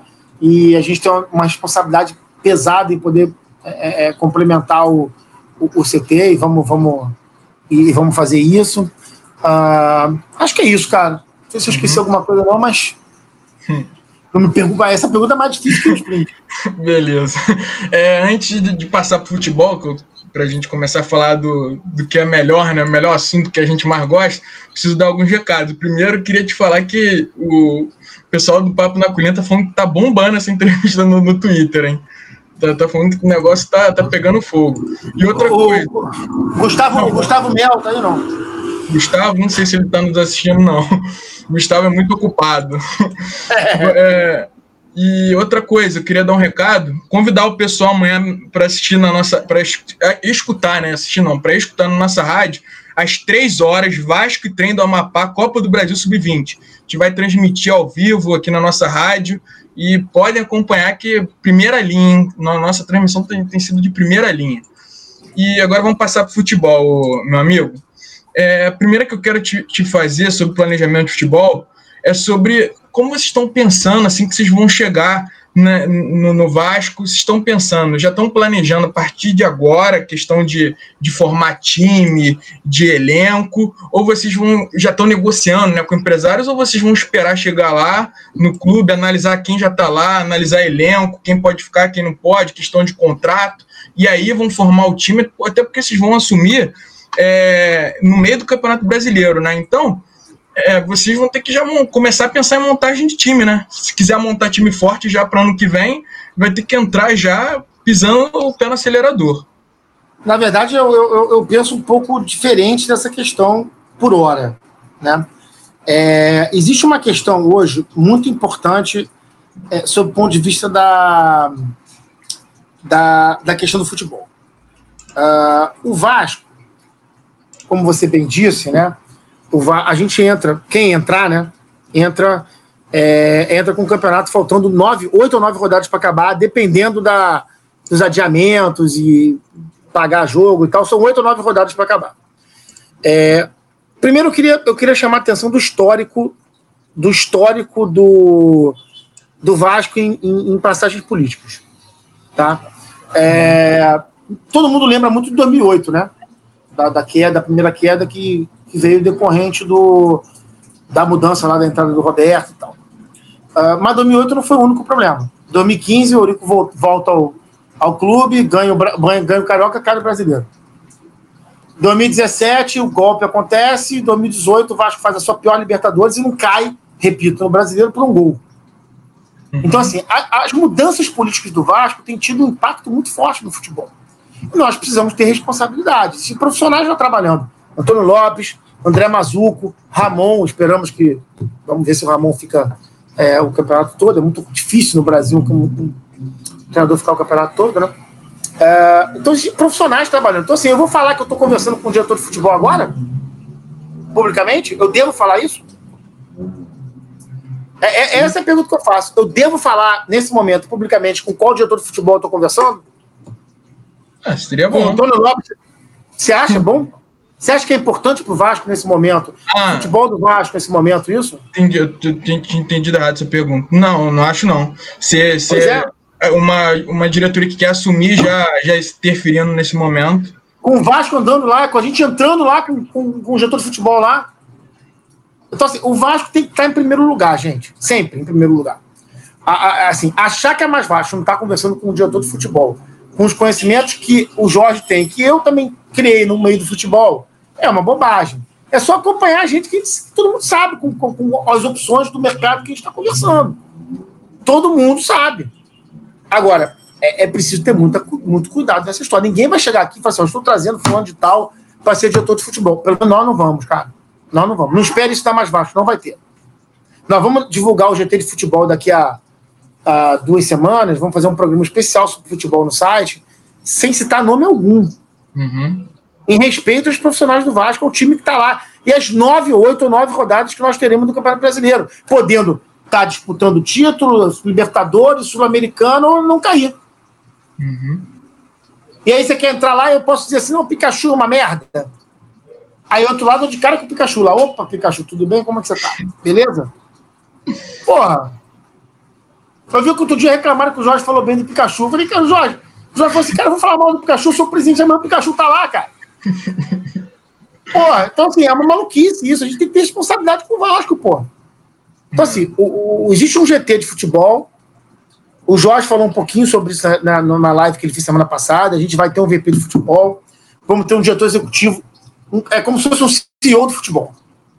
Tá? Abaixo do CEO do futebol vai ter o diretor do profissional, que hoje a posição dele, a posição que ocupa é o, é o Mazuco, que ocupa essa posição. A gente vai ter o diretor da base, que a gente espera que fique ali, nosso, nosso Carlos Brasil. A gente vai ter o diretor do feminino, que é a Pretinha, que veio para mais Vasco para tocar o futebol feminino. E a gente vai ter mais dois diretores o diretor administrativo do futebol, que é, um, que é uma ponta da, da, da diretoria financeira no futebol, um cara para controlar orçamento, é, para analisar questões contratuais, etc, etc. Uh, e então, assim, ele é um link do futebol com o departamento de finanças, de marketing e etc. Tá? E nós vamos ter um diretor de mercado, que a gente está contratando. Esse sim a gente está contratando antes. Um diretor de mercado, porque o Vasco precisa trabalhar melhor o mercado. A gente pode falar sobre isso assim que eu acabar de falar de estrutura. Então, o que a gente está falando da estrutura do futebol? Um VP de futebol, que é, o, que é a, a, a, tradução do departamento profissional do futebol com a presidência, um VP de futebol e um CEO do futebol, diretor executivo do futebol, CEO do futebol, como, como, como queiram chamar as pessoas. Esse CEO do futebol tem embaixo dele o futebol profissional, a base, o feminino, é, uma ponta da administração e o diretor de mercado esse outro futebol que toma conta do futebol. Essa é uma estrutura que a gente entende como a mais moderna possível. E aí você tem as especialidades que fazem cross, que, que, que cortem, cortam o departamento de futebol. Por exemplo, fisiologia, por exemplo, é, VP médica, por exemplo, enfim, outras, é, outras questões físicas. Quer dizer, todas as, as, as, disciplinas, vamos dizer assim, que cortam o futebol, a estrutura do futebol. É, é isso vai estar apresentado para vocês. Isso é o que a gente vai falar. Além disso, a gente vai ter um comitê. Uhum. Ninguém explica um contrato de quatro anos com 300 e tantos mil reais por mês pro L, né? Então, se a gente tivesse um comitê, esse, esse e, e o campeão devia falar aqui sobre ressignificar a marca, é, falando do, do, do, contrato do L, podia entender como é que ele ressignificou a, é, é, ressignificou a marca do Vasco é, com o contrato do L. É, então, assim, o, o que acontece? Um comitê do futebol, ele, ele garante que disfunções tão grandes não aconteçam.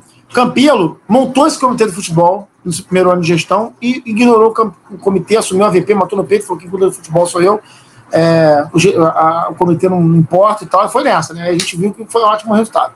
O comitê de futebol, que fica fora, ele analisa questões do futebol. Esse comitê tem o presidente, o diretor financeiro, o VP financeiro, o VP de marketing, para casos em que o marketing seja importante. Então, por exemplo, pô, nós vamos contratar o Ibrahimovic. Aí eu vou para a mesa e falo assim: ó, o que, que eu posso fazer com o Você falar que é um exemplo, né? Então daqui a pouco vamos botar aqui a mais Vasco está negociando. É, é, pelo amor de Deus, não estou não tô negociando. Mas é, é porque o Ibrahimovic. Eu ia dar outro exemplo de um jogador aí e tal, mas, mas eu achei que era melhor não implicar, falei do Ibrahimovic. Então, assim, eu vou, eu vou contratar o Ibrahimovic. É, o Ibrahimovic, aí eu vou lá como pessoa de marketing e falo assim: é, o, o, o, o Vitor, o que, que a gente consegue fazer com o Ibrahimovic? Em termos de ativação, de programa de sócio e tal, pô, o Ibrahimovic é bem, é legal. Ah, mas eu vou contratar fulano, cara, esse fulano tem um problema que pô, foi um dia acusado na Itália de uma acusação racista, então a torcida não vai comprar o bolo, não posso ter esse cara aqui. Então, é, marketing serve para cuidar da imagem do cara que vai ser contratado. Vai dar opinar sobre a imagem. Isso, o, o marketing não vai servir para contratar um jogador, é, não vai estar na mesa para contratar um volante é, para compor elenco. Uhum. Mas vai estar na mesa caso seja necessário discutir questões relacionadas à, à ativação de um jogador de futebol. Esse comitê multidisciplinar ele serve para evitar disfunções no orçamento do futebol. E para evitar determinadas coisas, como a sujeira que se faz em dizer que o Adriano era contra a contratação do Cano. Que é uma sujeira. É, a sujeira é, é, é politicagem barata, porque o cara. Eu, eu, se um dia for presidente do Vasco, quero um diretor financeiro que fale assim: não pode contratar porque vai romper o orçamento. Eu quero. E eu quero um cara que me diga assim: não contrata porque você está descumprindo o orçamento. Orçamento que você, senhor presidente, aprovou no Conselho Deliberativo. E você tem que ir lá pedir dotação orçamentária. Seja responsável. Que bom que eu tenho um, VP de controladoria, diretor financeiro, que quer que seja, para me dar isso, né? Para me avisar isso. Que bom que eu, te, que, que eu tenho. Eu quero isso para mim, se um dia eu for presidente do Vasco. Aí acontece o seguinte: aí eu viro para ele e falo assim: não, beleza, Adriano, você tem razão. Eu não consigo contratar, eu preciso gerar orçamento. É um termo sim, trivial, gerar orçamento. O que significa gerar orçamento? Preciso tirar dois jogadores do elenco, preciso dar um jeito de, com dois jogadores que eu tenho um contrato que podem gerar esse orçamento para mim. Ou preciso. É isso que precisa ser feito: trabalho e equipe. O que se faz em pegar esse negócio e virar notícia é a sujeirada para justificar o fato que o Vasco não cumpriu o orçamento que foi aprovado no Conselho Deliberativo duas semanas antes da contratação do cara. É isso. E aí vira repetição, repetição, repetição, repetição. Entendeu? Então, para a gente fechar a questão da estrutura, comitê, VP de futebol, ligado é, ao presidente ao comitê, e baixo do VP de futebol começa a estrutura profissional. Diretor executivo do futebol, quebra em quatro, desculpa, cinco. Futebol profissional, base, feminino, mercado e o diretor administrativo, gente administrativo da, do futebol. Bastante gente. É, né? Na verdade, não. A minha, é mais ou menos a estrutura que está lá, mas organizada de uma forma diferente. Você tem o de Brasil na base, você vai ter a Pretinha no futebol feminino. O único elemento novo é a estrutura de mercado. Uhum. O único elemento novo é a estrutura de mercado, que é um diretor de mercado. E aí a gente pode falar sobre isso. É, eu ia te perguntar, que foi o que mais me chamou atenção realmente, foi esse diretor de mercado. Você já tem o um nome que você falou, né? É, é, o Vasco. O Vasco, ele vende o Thales, ele vende o Paulinho, ele vende o Douglas, que são os top de linha lá do time, né? É, ele provavelmente vai vender o Andrei, é, que são os caras que estão jogando. O Vasco, mas o Vasco, por exemplo, o Vasco perdeu três jogadores do Sub-20, e eu vou dar o exemplo de um Lineker, é, capitão do Vasco em várias, várias conquistas na base, 10 anos de Vasco. Acabou o contrato dele e foi embora, sem dar um real pro Vasco. Eu te pergunto, alguém sabe quanto custou esse garoto pro Vasco? 500 mil reais. Se ele chegou com 10 anos de idade e foi embora com 20 anos, 19 anos, ele custou pro Vasco 500 mil reais. É mais ou menos quanto se estima que custa um garoto entre ajuda de custo, alimentação, estadia e tal, desde o molecado até, até, até o profissional. É, esse garoto foi embora sem gerar um real pro Vasco. Se eu tivesse um diretor de mercado cuidando disso, num processo multidisciplinar, eu estaria entendendo que esse jogador não vai ser aproveitado pelo profissional, mas ele tem uma história rica no Vasco. E eu posso acompanhá-lo na sua carreira de uma outra forma. Eu posso poder fazer uma, uma venda desse jogador no mercado secundário da Europa, guardar uma, um percentualzinho da, do passe dele, vai aquela história. Vai aquela história. Eu faço um dinheiro agora. Eu faço um dinheiro agora, 200, 300 mil euros. Boto para dentro. Compenso, compenso o investimento no garoto, né? retroalimento a base, a, a, o investimento na base, ou seja, faço dinheiro e guardo para um upside futuro, que é muito possível. O Vasco não faz isso. O Vasco faz isso muito mal. Muito mal. Talvez por falta de estrutura. Muito provavelmente por falta de estrutura. Né? E aí, e aí esse diretor de mercado, ele vem para isso. Ele não vem para vender o Paulinho, para vender o Thales. Esses caras são vendidos pela cúpula. Uhum. Ele vem para trabalhar o, o, o, estoque de formação do Vasco, que é muito grande. Entendi. Entendeu? Eu achava que ele. Esse, eu achei, não sei se também é vai ser a função dele, em ser um olheiro, buscar é, jogadores no mercado mais baratos. Na verdade, todo o processo de captação do Vasco, ele, ele, ele, ele, já, ele, ele já existe hoje. Precisa ter mais, obviamente, mais estrutura. É Vasco, né? É, existe, existem. Existem. É, é, existem uh, profissionais bons, chama até Vitor, eu acho, o, o rapaz que chefia. É Vitor Rui. É, é que, é, que, é muito, que é muito elogiado. É, é, um cara que a gente esqueceu de citar antes, mas é um cara muito elogiado é, pelo seu trabalho. E o VAR já tem uma, uma, uma, uma, estrutura de captação, precisa entender se ela tem a estrutura científica correta de dados, de análise de dados. O futebol hoje é ciência, não é simplesmente você olhar e falar o fulano joga bem é, se entender o que, que falta ali de gap para poder, poder atender. Mas isso já tem lá, né? já existe no Vasco. Uhum.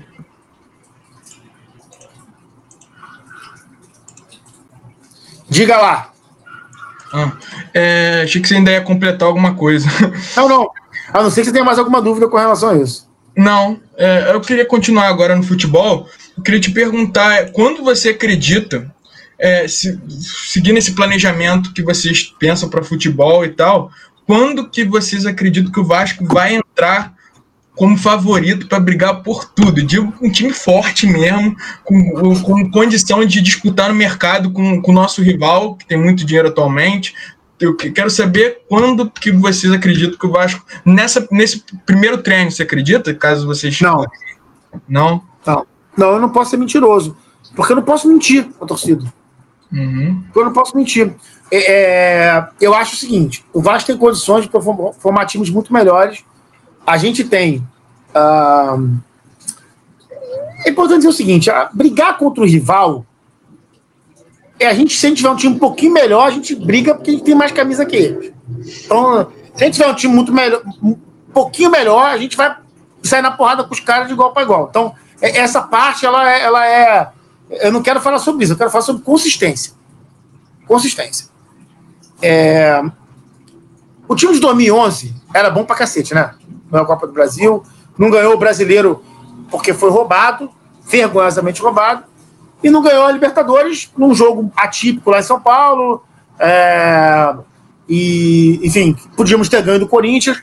E se a gente ganhasse do Corinthians, provavelmente ganharíamos, porque depois pegaram dois adversários estavam em pior fase, o Santos e o, o Boca Juniors já em decadência. Uh, poderia ter ganho a Libertadores. Aquele time era puta time. Durou um ano e meio. 2012 durou... estava bem, 2012. Mas é, durou... fez, né? Mas ele durou um ano e meio, porque é. o, o Carioca de 2011 foi um horror. É. Né? Então, ele, aquele, time, aquele time durou um ano e meio. Por que, que durou um ano e meio? Porque não tinha consistência financeira para sustentar. O Jorge tem uma frase que ele sempre fala que é o seguinte: clube forte, time forte. Se o clube não for forte, não tem time forte. É mentira dizer que tem time. É mentira. Gente, então, assim, você pode criar um time por um ano e meio. Se endivida, traz empresário, bota dinheiro e tal, cria um time. Mas não é consistente, cara. A gente precisa entender, o torcedor vascaíno precisa entender que isso é uma corrida de resistência. É, eu, eu, sei que é difícil, são 20 anos de porcaria. Então é difícil pra caramba. Tá todo mundo cansado. Ninguém aguenta mais. Eu concordo, eu entendo esse negócio também. Sou um torcedor. Sou um torcedor. Falo com meu filho, meu filho veio discutir comigo, eu fico discutindo com ele. Porra, a gente precisa entender. A gente quer um clube forte. Que tenha times bons com consistência. Querendo. Eu queria lembrar de vocês do ano de 2013 do rival. 2013. 2013, o rival não caiu por causa daquele escândalo da portuguesa. Você não cairia junto conosco. Né? Beleza. Em 2013, o rival ganhou de forma inexplicável a Copa do Brasil. Com aquela conquista, o rival conseguiu esticar um pouquinho o processo de ajuste deles.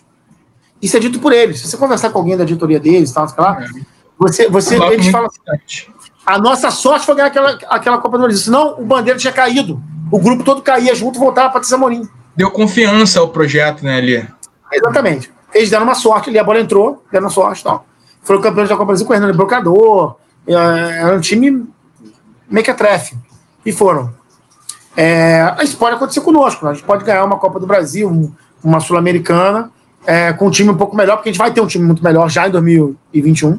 21. Né? É, vamos ter um time bastante melhor já. É, a gente pode. Mas eu estou mais preocupado com a consistência do projeto. Consistência do projeto. É, o, a gente não pode entregar o Vasco para uma outra. para esses voos de galinha, entendeu, Fábio? É muito uhum. voo de galinha, cara. É muito voo de galinha, ganha um negócio ali e ganha. Na verdade, em 20 anos a gente ganhou um brasileiro. Esse processo não deu certo. Ou a gente reconstrói o clube, reestrutura o clube, ou não vai acontecer. Então, assim, o Flamengo hoje fatura 900 milhões de reais. Vende 300 milhões de jogador. Tirando o jogador, o faturamento dos caras está ali em 600. O nosso está em 200, que a gente não vendeu quase nada ano passado. A gente quer levar a 400. A gente ainda está um step abaixo do Flamengo. Levar até o 400 é a primeira onda de recuperação, é o mato alto, porque está tudo tão ruim que a gente consegue levar levar até 600 é um próximo step. Eu não acredito em mágica. Eu acredito em trabalho. Pra caceta. Trabalho todo dia. De 9 às 9. De 9 às 10. Eu acredito nisso. Foi assim que eu construí minha vida. Trabalhando pra caramba e muito todo dia. É, o, é o que eu acredito. No, na,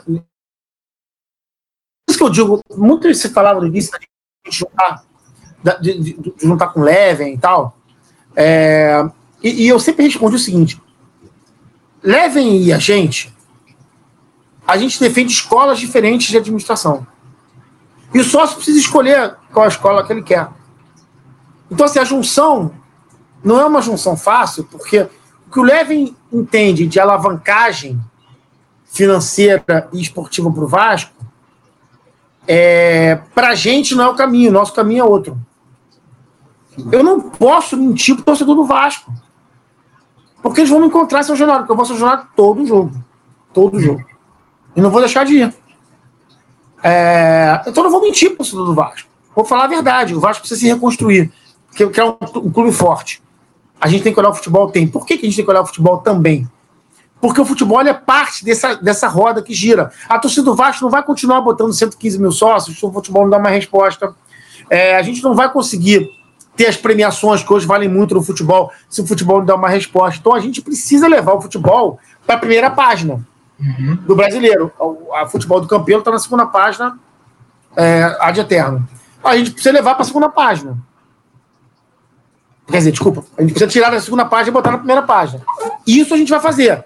Se classificar para a Libertadores todos, todos os anos, brigar ali para classificação, entra a Libertadores, vai um pouquinho mais além, ganha um título aqui, um título ali. Agora, é uma evolução. É, Exatamente. Já... Mas isso a gente está falando de levar a folha do Vasco. A folha do Vasco hoje é de 7,9 milhões de reais, folha total do futebol ah, do Vasco. É, total. 7,9, está no balanço, não é número meu, está no balanço. 7,9 milhões de reais a folha do Vasco. A nossa proposta é levar isso a 10 milhões ano que vem. 2 milhões a mais de folha. Você sabe me dizer só do futebol, do elenco, quanto vocês pensam? Não, são 2 milhões a mais de folha de futebol, que a gente entende que é tudo futebol profissional. Porque não precisa não, de mais gente. Da folha salarial dos dois atletas. Eu tô falando. 4,2 milhões, se não me engano, mas só não, pagamento. Normalmente é isso. Normalmente é isso. É. Eu tô perguntando é. quanto vocês pensam em levar. 2 milhões a mais aí. 2 milhões, ah, a, mais milhões a mais aí. Isso já aumenta bastante. Porque, na verdade, você não vai precisar botar no futebol, nos outros, no, nos outros partes do futebol. O Vasco já está estafado no futebol. Uhum. Então, no, no, departamento de futebol. Então você coloca tudo no profissional, não tem por que não, não dar futebol. Uhum. Não, não, botar ali. Só que tem, uma, uma, tem um negócio que pode significar mais. Pega Breno, Ramon, o Erley e Bruno César, que esse um novo negócio. O campeão também ressignificou a marca, emprestando o Bruno César, pagando 70% do salário. Tá ótimo, tá ótimo. Tá, a marca vai sair, que é uma beleza nessa história. Mas, enfim, é, isso aqui dá um milhão e meio de reais quase. Uhum. É. Se eu, dou uma, se eu construo uma solução aqui, inclusive com contratos que acabam no final do ano, eu aumento os 2 milhões e levo para 3. Uhum. E aí significa um time muito melhor. Uhum. Muito melhor. Isso dá para fazer já em 2021. Dá para fazer um time então, bem assim, mais forte. A minha pergunta, aí, aí tem que trabalhar bem, né, meu irmão? Tem que contratar é. direito. Não pode contratar Sidão, Marquinho, Cleiton, porra, é, é, Valdívia. William Maranhão. Exatamente. Isso aí tudo tem por aí, pô. Nessa gestão fantástica, incrível, maravilhosa, que a gente está ressignificando a marca do Vasco. Entendeu? Então, pô, isso não dá. Mas dá para a gente criar com melhor futebol, com melhor capacidade de gerir o futebol, né? Dá para a gente é é é, é, é, é, dá pra gente fazer um negócio melhor ali e fazer um time muito mais forte. É o time do Flamengo? Ainda não é. Ainda não é. Mas aí, aí, aí volta a história anterior. Porra, meu irmão, quem viveu os anos 80 sabe que aqueles com aquele timaço cansavam de apanhar do Roberto Dinamite do time lá. Cansavam de apanhar, cansavam de apanhar. E aí a camisa bate mais forte, nossa camisa é melhor que a dele. Eu não e aí a gente vai, pra... vai falar muito. A gente, aí a gente vai pra cima. Hoje não dá para ir para cima. Dá para ir eventualmente no arroba, lá naquele 4x4, tal, um negócio, você vai no todo. Mas em, com constância, com consistência, não dá. Entendeu? A gente precisa melhorar o time para ir. Então, assim, eu diria o seguinte: a, a, o nosso compromisso é o Vasco tem que estar. Tá, o Jorge costuma dizer o seguinte: eu quero entregar o Vasco nessa primeira, nesse primeiro treino, eu quero entregar o Vasco entre os cinco primeiros em tudo. É o que ele costuma dizer. A nossa meta é levar. O Vasco não se comer nada. Essa é a realidade, nada. Então a gente, o, o, a gente quer levar o Vasco para estar entre os cinco primeiros em tudo. É... E, inclusive no futebol. Uhum. Se a gente vai beliscar uma coisinha ou outra, aí vai depender da camisa. Da, do, time, do time da bola entrar. É o 2013 lá dos caras. Os caras ganharam 2013, ninguém sabe como. Iam cair no brasileiro, se não fosse a, o escândalo da portuguesa, cairiam no brasileiro e ganharam uma porcaria na Copa do Brasil. É uma Sul-Americana, por exemplo, se der certo, pô, né, se der sorte, você pode chegar lá. Uhum. Então, então é, não sei se eu te respondi tudo, mas é, é essa bastante coisa. Esclareceu bem essa, essa resposta sobre futebol. Eu queria é, entrar num assunto que eu acho que é um assunto que não é só da atual gestão. Acho que os presidenciáveis, é, você como agente político, como líder, eu acho que também está nesse processo, que é sobre um jogador do Vasco, que é o Martim Benítez. É um jogador que tem contrato até o final do ano nesse momento, né? Quem assumir pode assumir sem o camisa 10 do time, o principal jogador do time. Eu quero saber como é que você, você se vocês assumindo, vocês pretendem negociar com, com, com o. Com, como é que é? Me fugiu o nome do time do. Independente. Independente, é. O Independente, já conversei com o pessoal do Independente, é uma situação muito difícil, eles não querem liberar é. com facilidade o é. Benítez, então quem assumir pode ter esse problema. Eu quero saber como é que vocês pensam, se, se, se há um desejo também do da Mais Vasco manter o Benítez, de repente comprar, negociar com o Independente, eu digo até para mais tempo, né? É que de repente até para depois. Bom, pra eu acho. O, meu, o nosso problema nessa história é que é, é, é, isso vai ter que ser decidido antes da gente entrar, né? Porque o contrato dele acaba em dezembro. Acaba em dezembro. É, e a gente entra em 19 de janeiro, se a gente quer a eleição. É, mas, mas eu, então, então assim, tem... eu conseguir manter até fevereiro, por exemplo. Aí eu quero saber mas, se, se é um mas essa é uma decisão, mas isso é um trabalho que o Vasco tem que fazer, né? Não, não a gente, né? Não, mas se ele conseguir um empréstimo até. Eu tô dizendo, prorrogar um empréstimo até fevereiro. É só prorrogar sem custo, acho que só dois meses, de repente ele consegue sem custo. Aí, se é um objetivo da Mais Vasco, Se vocês já é. conversaram sobre isso de comprar, tá. de repente. Existe uma questão seguinte: o Benítez é o cara que dá retorno financeiro. Uhum. Né? É, então, assim, a gente entra no Vasco. É meio perigoso isso que eu vou falar, mas enfim, a gente entra no Vasco gerando nova capacidade de endividamento. Por quê? Porque a gente vai levar dinheiro novo para o Vasco no primeiro dia. É, o objetivo é entrar com 150 milhões, algo entre 120 e 150 milhões, para derrubar a dívida de 280 de curto prazo e melhorar muito o fluxo de caixa do Vasco a curto prazo. Uhum. Quando você faz isso, você gera nova capacidade de endividamento. Aí você tem que escolher muito bem o que você vai fazer. Muito bem o que você vai fazer. Ah, essa decisão está na mesa. Comprar o Benítez é, é, é, dá retorno esportivo, a gente sabe que dá, né? O cara joga pra cacete. Na verdade, acabou que. É curioso, né? Porque antes do, da parada da pandemia, o Benítez entrou umas duas ou três vezes e ninguém achou ele bom, né? Entrou mal, né? Muito mal. Muito bem é. falado.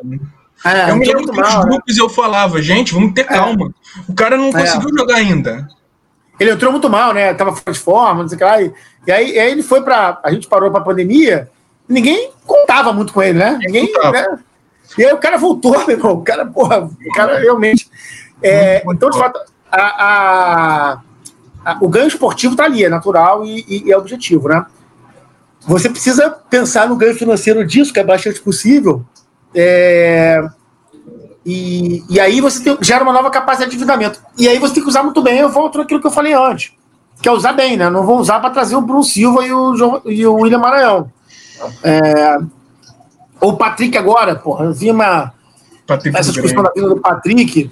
E eu vi uma. Eu não sei se é verdade isso, mas eu recebi um print de uma postagem do João Pedro, do, do, do Sub-20, eu é... Botando a mão na é? cabeça.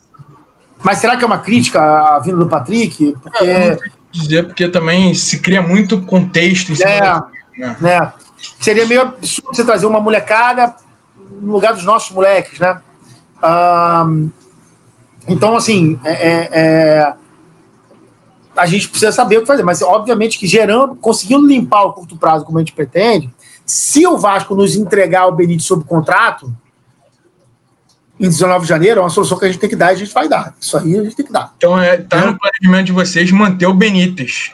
O Benítez é um meia difícil de ter no, no é. futebol mais, né, cara? É um meia que chega e faz gol, como o que fez no domingo, entra na área, é, é um meia, né? O Brasil não tem mais meia, porra. É volante ou é ponta. E ele é, o Brasil tem, é, o Brasil tem volante ou tem. Ou tem volante ou tem ponta. Parece ter, mudaram. Eu tava brincando com um amigo meu lá de Brasília, que tá dizendo assim, porra, vocês mudaram a Constituição aí em Brasília meteram que é obrigado a ter dois pontos todo time, né? Todo time tem que ter dois pontos abertos. Não pode bater 4-2, só pode ter 4-3. Só 4 é, é proibido. E Benítez é um cara que quebra, quebra ali a jogada, né? Faz uma coisa diferente. É, é, é o argentino clássico ali da, da meiuca que é, a gente tendo a chance de fazer, a gente vai fazer. Entendi. O meu medo é perder ele antes. É, eu, é, eu vou falar sobre a minha apuração. Eu já conversei com gente do Independente, diretor, e eles falam que não querem liberar, o Vasco tem que pagar, o Vasco tem que pagar. Então, é o que eu te falei, o Campelo, de repente, conversando e tal, consegue manter pelo menos até fevereiro, são dois meses a mais. Aí, aí vai chegar o, o próximo gestão, que vai entrar em janeiro, vai ter que negociar uma compra. Então, tá para ser mais direto, tá no planejamento de vocês, de repente, desembolsar um dinheiro para comprar o Benítez. Na verdade, o, é, esse negócio de eles não querem, querem dinheiro, é, eles também estão ferrados de grana lá, né? Não, é. Dá para negociar, dá para negociar, claro. Dá para chegar lá, o negócio o dinheiro à vista eles conseguem. Então é, é, é. chamar, é chamar um, é chamar um parceiro, é chamar um parceiro, negociar bem com o parceiro, com credibilidade, falar, mas não compra lá, põe aqui, tentar ver onde compensa e vamos nessa. Vamos Entendi. trazer o cara. Entendeu? Entendi. É, um outro um caso que eu gosto muito, que tem muito ligado ao Jorge Salgado, que eu queria falar com você sobre, é sobre o Bebeto, né? Acho que é um, acho que para mim foi a contratação mais bombástica da história do futebol foi o Bebeto. E o Jorge Salgado esteve envolvido diretamente nisso. Eu quero saber quando você conversa com o Salgado e tal, é, se, se, ele, se ele fala de um dia fazer algo parecido, se, se é um desejo dele fazer, não digo trazer alguém do Flamengo, mas trazer alguém bombástico assim que realmente o Bebeto chamou muita atenção. Já, já conversaram algo sobre isso, Vitor? É... na verdade, ele sempre conta essa história do Bebeto, sempre perguntam para ele, né? É, aquilo foi muito emblemático, porque, porra, tu vai lá e tira. Hoje seria tirar o Gabigol. É, exatamente, seria o Gabigol. É, isso é uma realidade que, infelizmente, vai demorar é distante, um pouco. É, vai demorar. É, mas, assim, a, a história do Bebeto é muito emblemática, porque eu vou dar meu depoimento sobre o que aconteceu naquela época. Tá? Uhum. Ela, ela tudo acontece por causa do, no, início da entrevista. Só uma, só uma coisinha, uma observação. O Vasco também estava ferrado de grana naquela época, hein? Então, no, no, início da entrevista, eu, eu, eu contei o dia que ocasionou a Copa do Bebeto. Hum. Que foi a perda do Brasileiro de 88. O Vasco ultimaço no Brasileiro de 88. Era aquele time é, de Giovanni, Romário, é, é Roberto, Hernani, Mauricinho, que tinha se machucado, Donato Fernando na zaga, Paulo Roberto como lateral direito, Mazinho. É um timaço. Time bom pra caceta. O Vasco trouxe o Luscato, trouxe o Osvaldo, que tinha jogado no Grêmio, jogava no Curitiba. Era um timaço. E o Vasco perdeu o Brasil de 88, foi uma grande frustração. O Vasco foi mal nos brasileiros de 87 e 88 com aquele time. Quando o Vasco perde o Brasil de 88, é, aquilo causa uma, uma percepção de que era importante mudar. De que era fundamental mudar. E aí o Vasco muda um time quase todo. Saem Paulo Roberto, lateral direito, Donato, zagueiro, que jogou na seleção espanhola, Fernando, é, Luiz Carlos Martins, Osvaldo, uh, Hernani, Roberto é emprestado para a Portuguesa, Romário e Giovanni são vendidos. Ou seja, e aí o Vasco muda o time todo e traz nos Carlos Vinck para lateral direita, Quinones para zaga, que era da seleção equatoriana, Marco Antônio Boiadeiro no meio de campo, sobe Bismarck, William Sorato, uma geração muito boa como a gente tem agora. Uh, traz o Tita de volta, tira para fora. Traz o Andrade, ídolo do rival, vem para o Vasco. Traz o Tato, ídolo do Fluminense, vem para o Vasco. Monta um time e compra o Bebeto. Então, uma grande frustração uma grande frustração gera uma, uma, uma venda, uma, uma, um processo de venda de ativos muito grande e uma remontagem de um time muito bem feito. Uhum. Entendeu? E aí o Vasco ganha brasileiro do ano seguinte. É, aquilo tudo durou um ano e meio, nessa, essa, essa, essa, essa construção, e que deu um puta resultado. Você tem uma ideia, as pessoas não lembram muito bem, mas o Vasco teve cinco jogadores convocados para a Copa de 90. Foi a, única, a última vez. Acácio, Bismarck, Tita, Bebeto. E estou esquecendo um. Uh, então, assim, o Va... Mazinho, talvez, enfim, estou esquecendo um. Então, o Vasco estava é, é, ali de forma. recriou um time de uma forma muito. É, muito, muito, muito consistente depois de um grande, uma grande frustração. Eu até costumo dizer, quando as pessoas falam que o Vasco deveria ter mais dois brasileiros, 88 ou 92, eu digo que se o Vasco tivesse ganho 88, provavelmente não teria ganho 89. Porque o Vasco teria ganho 88 não teria feito toda essa reformulação no time para 89, que foi logo depois. Né? 92 eu acho que sim, esse sim a gente é, realmente. E 2011, né, também. Uh, então o Salgado fala disso com muita com muito carinho de um período. Eu me lembro, eu também lembro desse período muito carinho, porque naquela época não tinha internet, né? Então, é, a gente acompanhava pelo jornal e de noite no, no panorama esportivo, né, do, da Rádio Tupia, aquela novela, o Vasco vai depositar, o Vasco vai depositar, tinha que depositar o dinheiro na federação. Era essa a expressão, né? E o Vasco lá depositou o dinheiro na federação. Caraca, que negócio assim, caralho, caraca, que absurdo e tal. É... E, cara, eu acho que no final das contas, o, o, o Fábio, isso representa o que, que o Jorge é. O Jorge representa um Vasco enorme mesmo. Vasco bate de frente, entendeu? É, e, e, e, assim, eu, eu, sou muito confiante porque ele sabe como construir esse, esse caminho de volta, entendeu? Uhum. Uh, mas é aquele negócio que ele fala: clube forte, time forte. Não adianta ter time forte, clube fraco, porque dura muito pouco. Clube, time forte com clube fraco é voo de galinha. Uhum. E a gente precisa evitar isso.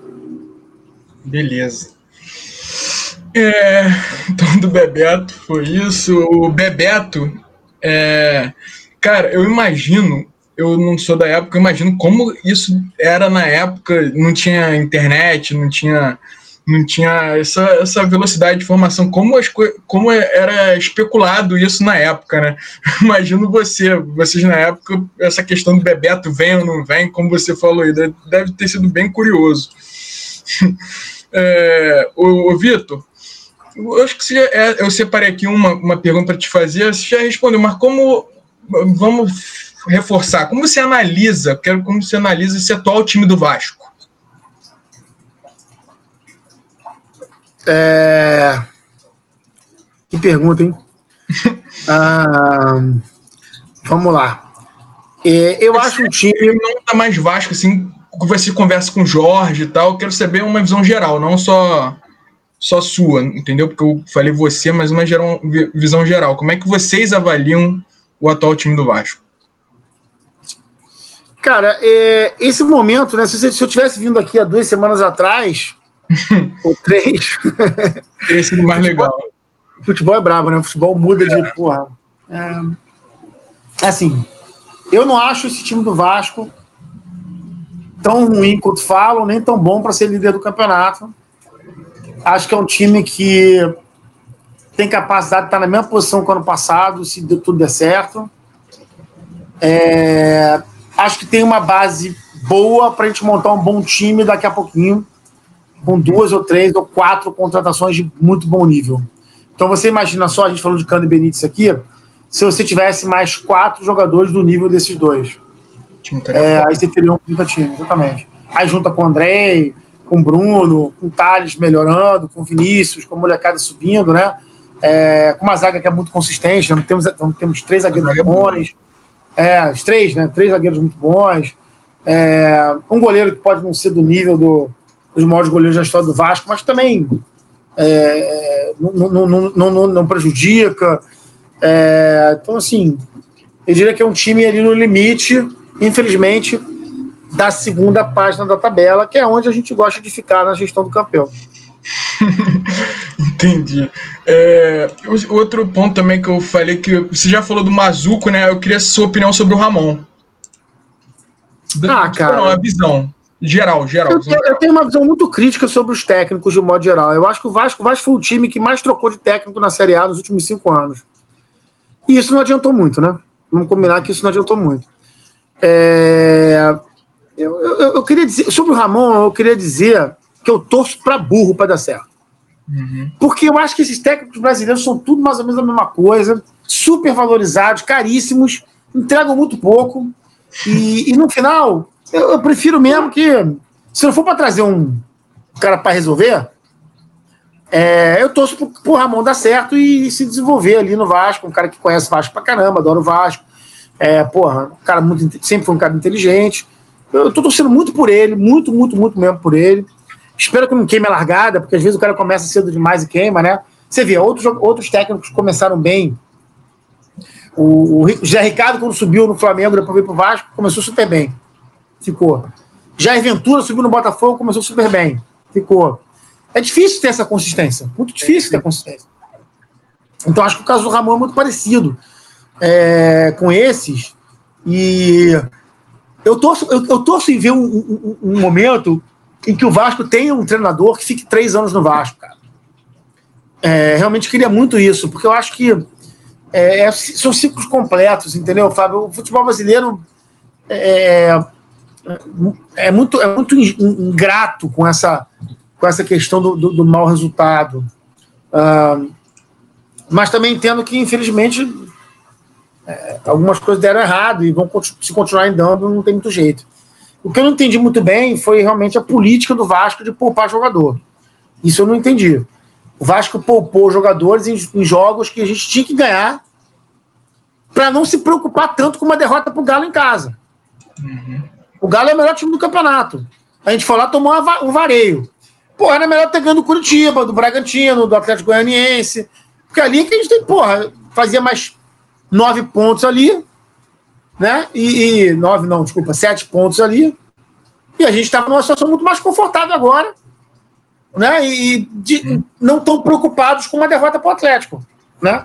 E agora com uma sequência dificílima, Bahia fora, Flamengo, Corinthians, então. Uma derrota normal perder pro Atlético comum. É, Não, então, então, momento. Isso, isso, exatamente, porra. Então, assim, esse, pro- esse processo de poupar jogador que eu não entendi muito bem. Achei que a estratégia foi errada. Uhum. Para passar pelo Botafogo na Copa do Brasil, tomou um gol cagado, no segundo jogo não, porra, não jogou nada, perdeu. Então, não entendi a estratégia. Isso é comando do futebol. Né? Foi ruim nesse aspecto. Ah, mas eu torço muito por ele, torço para ele arrumar o time, torço, pelo amor de Deus, para ele tentar um 4-4-2 de vez em quando. Mas isso é o Vitor Roma falando, falando isso é botiquim de futebol. Porque eu não entendo mais essa obrigação de jogar com dois caras abertos, eu não consigo entender, cara, é maluquice, mas enfim. Mas eu torço porque eu gostaria que o Vasco tivesse um projeto Uhum. é, é, de médio prazo no futebol, entendeu, Fábio? Uhum. E se eu vou trocar o torcedor, aí vai, aí vai sair o Ramon, entra quem? Eu, eu, eu, quem o Vasco vai trazer? Muda muito, né? Se fosse trazer um cara para resolver, mas não vai, pô. Não vai. Vai trazer o. Sei lá quem, entendeu? Zé Ricardo de volta. Eu nem desgosto do Zé Ricardo, não. Vai trazer o Zé Ricardo de volta. Aí vai, tra- vai lá no Bahia, pega o Roger, que saiu do Raio Bahia. É alguém que está desempregado. que não resolveu o problema em algum lugar. Então, assim, E eu te pergunto, vocês da Mais Vasco, quando conversam, você quando conversa com o Jorge, por exemplo, de futebol, questão de treinador, vocês é, pensam em trazer esse cara para resolver, de repente, o estrangeiro, eu, pelo que você falou, eu acredito que você, que você goste de estrangeiro. eu gosto, eu gosto. Você gosta de estrangeiro. Há Então, muito tempo. Há muito Você- tempo, na verdade. Não, nem essa moda Jorge Jesus, não. e, e é uma opinião sua ou da Mais Vasco? Não, é minha, é minha, é minha opinião. É minha opinião. Eu, eu, vou, eu vou pro comitê do futebol para falar de marketing. Lembra disso? Então, assim, pô, quem vai ter que resolver isso é profissional do futebol. É, não é a chapa, é uma chapa técnica, tem que ter gente do futebol para falar de futebol. Então, entendeu? Mas eu- eu- o que eu queria ver, eu, realmente. O que me preocupa, eu gostaria de enxergar uma, um- uma estratégia clara para o futebol do Vasco, coisa que a gente não enxerga. Eu vou dar um exemplo. É, o senhor Alexandre Campelo assume a, a- a presidência com o Zé Ricardo de técnico, não é isso? o isso. Campelo, acho. Deixa eu lembrar. Zé Ricardo. Zé Zé Ricardo. Ricardo, Zé Ricardo. Aí o Zé Ricardo cai. Quem substitui ele? Foi Alberto Valente. Não foi isso? Não. Não, o Zé Ricardo. Foi o Milton. Não, o Zé Milton Ricardo foi o Mendes. Milton Mendes. Milton Mendes. Não, foi o Milton Mendes contrário. Foi ao contrário. É. Quem substitui o Zé Ricardo? que Eu tô tentando lembrar. Não foi o, o Alberto Valentim, não?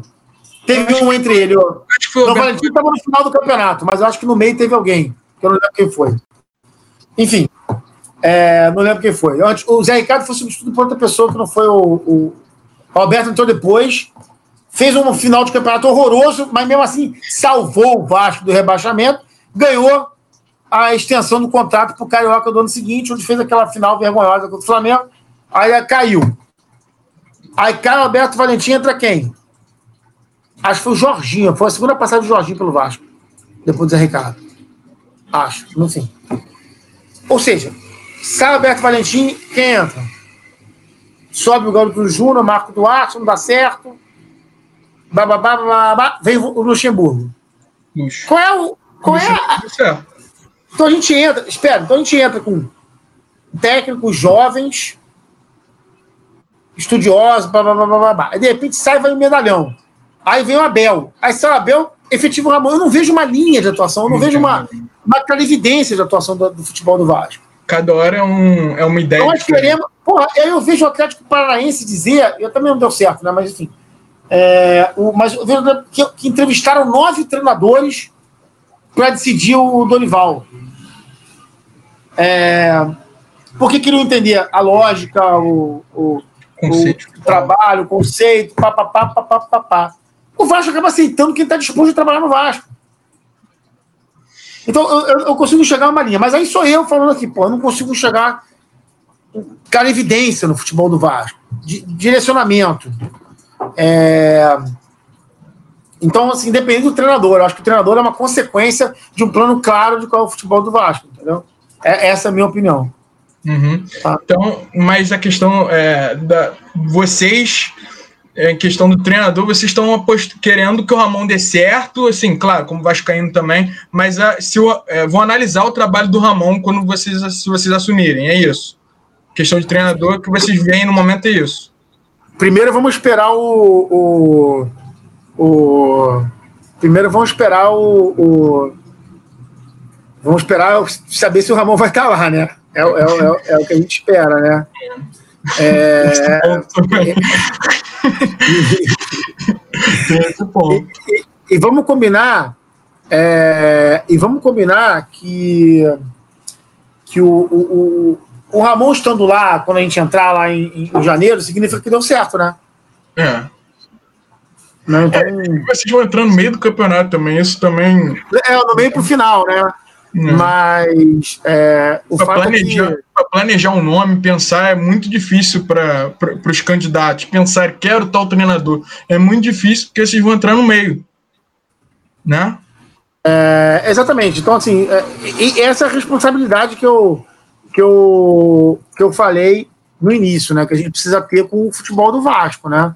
Uhum. É, e, e, agora, o, o, ponto é assim, o fato é que é, se a gente entrar com, com o Ramon lá, depois de tanto tempo, significa que tá tudo bem. Aí o que a gente tem que fazer quando entrar é dar tranquilidade para esse time para poder acabar o campeonato. Supondo Sim. que o Ramon esteja, que tá, o Vasco vai estar numa posição aceitável.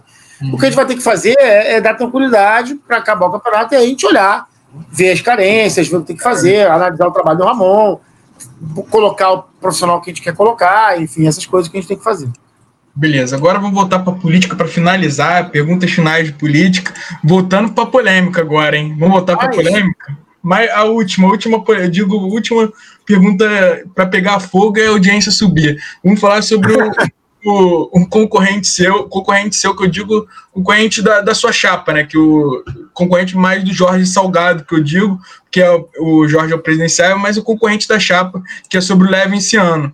O Levin, ele soltou uma nota recente falando que ele mostrou o projeto para você. É, você foi um dos citados que ignoraram o projeto que, que ele apresentou do Somamos. Eu quero saber se realmente é, isso aconteceu, como é que foi a situação, se você foi convidado para conhecer o Somamos, como é que foi essa questão, o, o Vitor? Vamos lá, primeiro ele me mostrou, ele me convidou, é, ele não me convidou para ver nada, ele me convidou para encontrar e a gente conversar. Eu tenho, é, mas eu, eu, queria fazer um, um, um breve histórico aqui dessa minha relação com o Levin.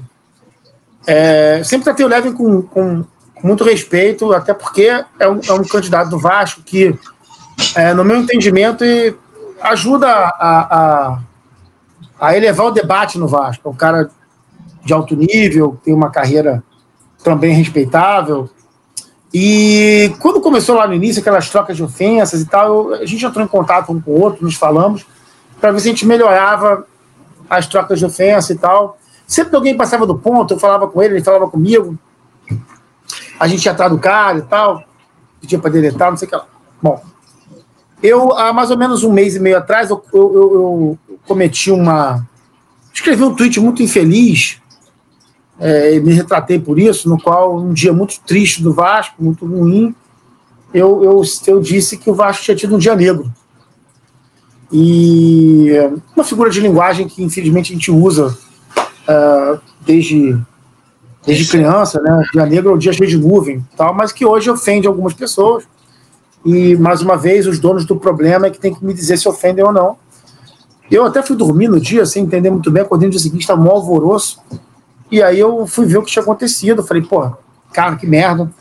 Então, realmente foi a figura de linguagem errada, a gente tem que melhorar fui lá e me, me desculpei publicamente uh, pela expressão errada que eu usei, de todo o coração. Para quem não ouviu, peço desculpa, continuo pedindo desculpas. E é bom que a gente melhore, nunca mais use. Uh, mas qual foi a minha surpresa quando eu vi que o Levin tinha feito um tweet me criticando e dizendo que eu não tinha uh, noção do, da história do Vasco, porque eu usei o Noite Negra, o Dia Negro. É... Bom, a gente pode tentar comparar a minha história de torcedor do Vasco, de sócio do Vasco. Não sou sócio do Vasco há cinco anos como ele, sou sócio do Vasco há muitos anos. É, participante do Vasco ali, da, da Social de São Januário, do, da arquibancada de São Januário desde criança. Então a gente pode comparar isso se ele quiser. Mas tudo bem, bobagem de política.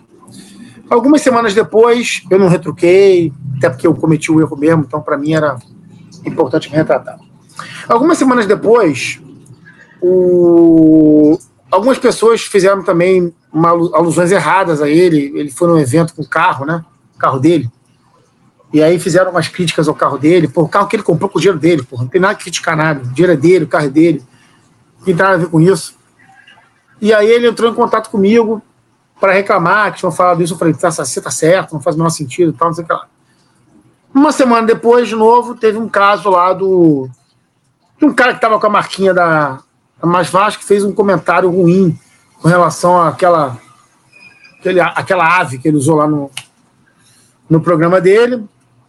E aí ele mandou mensagem para mim, pro Jorge, pro Adriano, pau da vida e tal.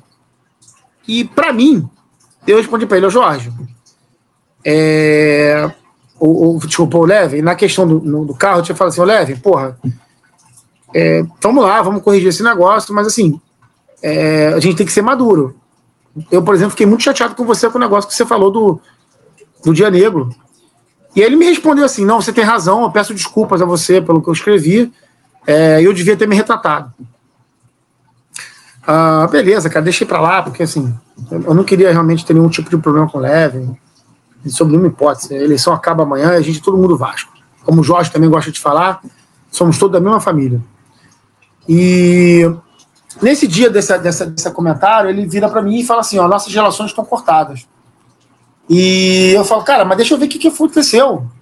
Como a gente sempre falou até agora, né? Não quero mais papo contigo, nossas relações estão cortadas. Ele me bloqueou no WhatsApp. Eu liguei para ele, ele não me atendeu, quis mais falar comigo. Essa é a história até agora. Dito isso, é, eu queria dizer o seguinte: o, o Levin, ele, ele de fato me chamou para um jantar na casa dele, a mim e o Adriano em algum momento uh, lá no início, não sei se era para mostrar o Somamos, nunca foi claro, mas era para conversar sobre política. É, ele sempre falou muito que, é, aqui no, nas mensagens para mim, que a, com a nossa capacidade de trabalho, da Mais Vasco, e com a capacidade que ele tinha de atrair recursos, pô, ele achava matador e tal, não sei o que lá. Só que a gente já estava numa linha diferente. A linha dele de administração é diferente da nossa. Nós não fomos mesmo. Não fomos mesmo. E e é verdade quando ele fala que a gente não está lá e que a gente não foi ver. Não, fomos, nós não fomos ver. Nós não estamos lá. Isso é verdade. Mas agora eu quero saber o seguinte: quem está lá? Quem está lá? Porque ele, ele essa, essa nota dele, é, ele faz, ele faz a nota para se defender de possíveis acusações de apoios que ele está recebendo e tal, não sei o que lá. E eu, de fato, quero entender quem está lá. Eu não estou. Adriano não está. A Mais Vasco não está lá. Quem está? Quem está lá? Nós não fomos mesmo ver, porque a gente entendia que a, escola era outra da nossa. Uhum. Nenhum tipo de desrespeito ao projeto dele. E, e, a gente cansa de falar. Se tiver coisa boa lá a gente ganhar. Jorge falou isso semana passada. Eu ouvi, ele Cara, falou no, no, no GL, falou também. É pro Vasco, é. porra. É pro do Vasco. Ao mesmo tempo, se os devem ganhar a eleição, precisar da minha ajuda, pô, com o maior prazer eu vou ajudar. Sempre ajudei o Vasco. Ajudei a gestão do Campelo aí, cara. Doei pro CT. Pô, fiz, doei para tudo que for necessário. Entendeu? Então, assim, ajudo. Pô, vou ajudar o Levin, é óbvio, se precisar da minha ajuda. Isso aí é um, são coisas totalmente diferentes. Agora, nossos projetos têm entendimentos todo, totalmente diferentes.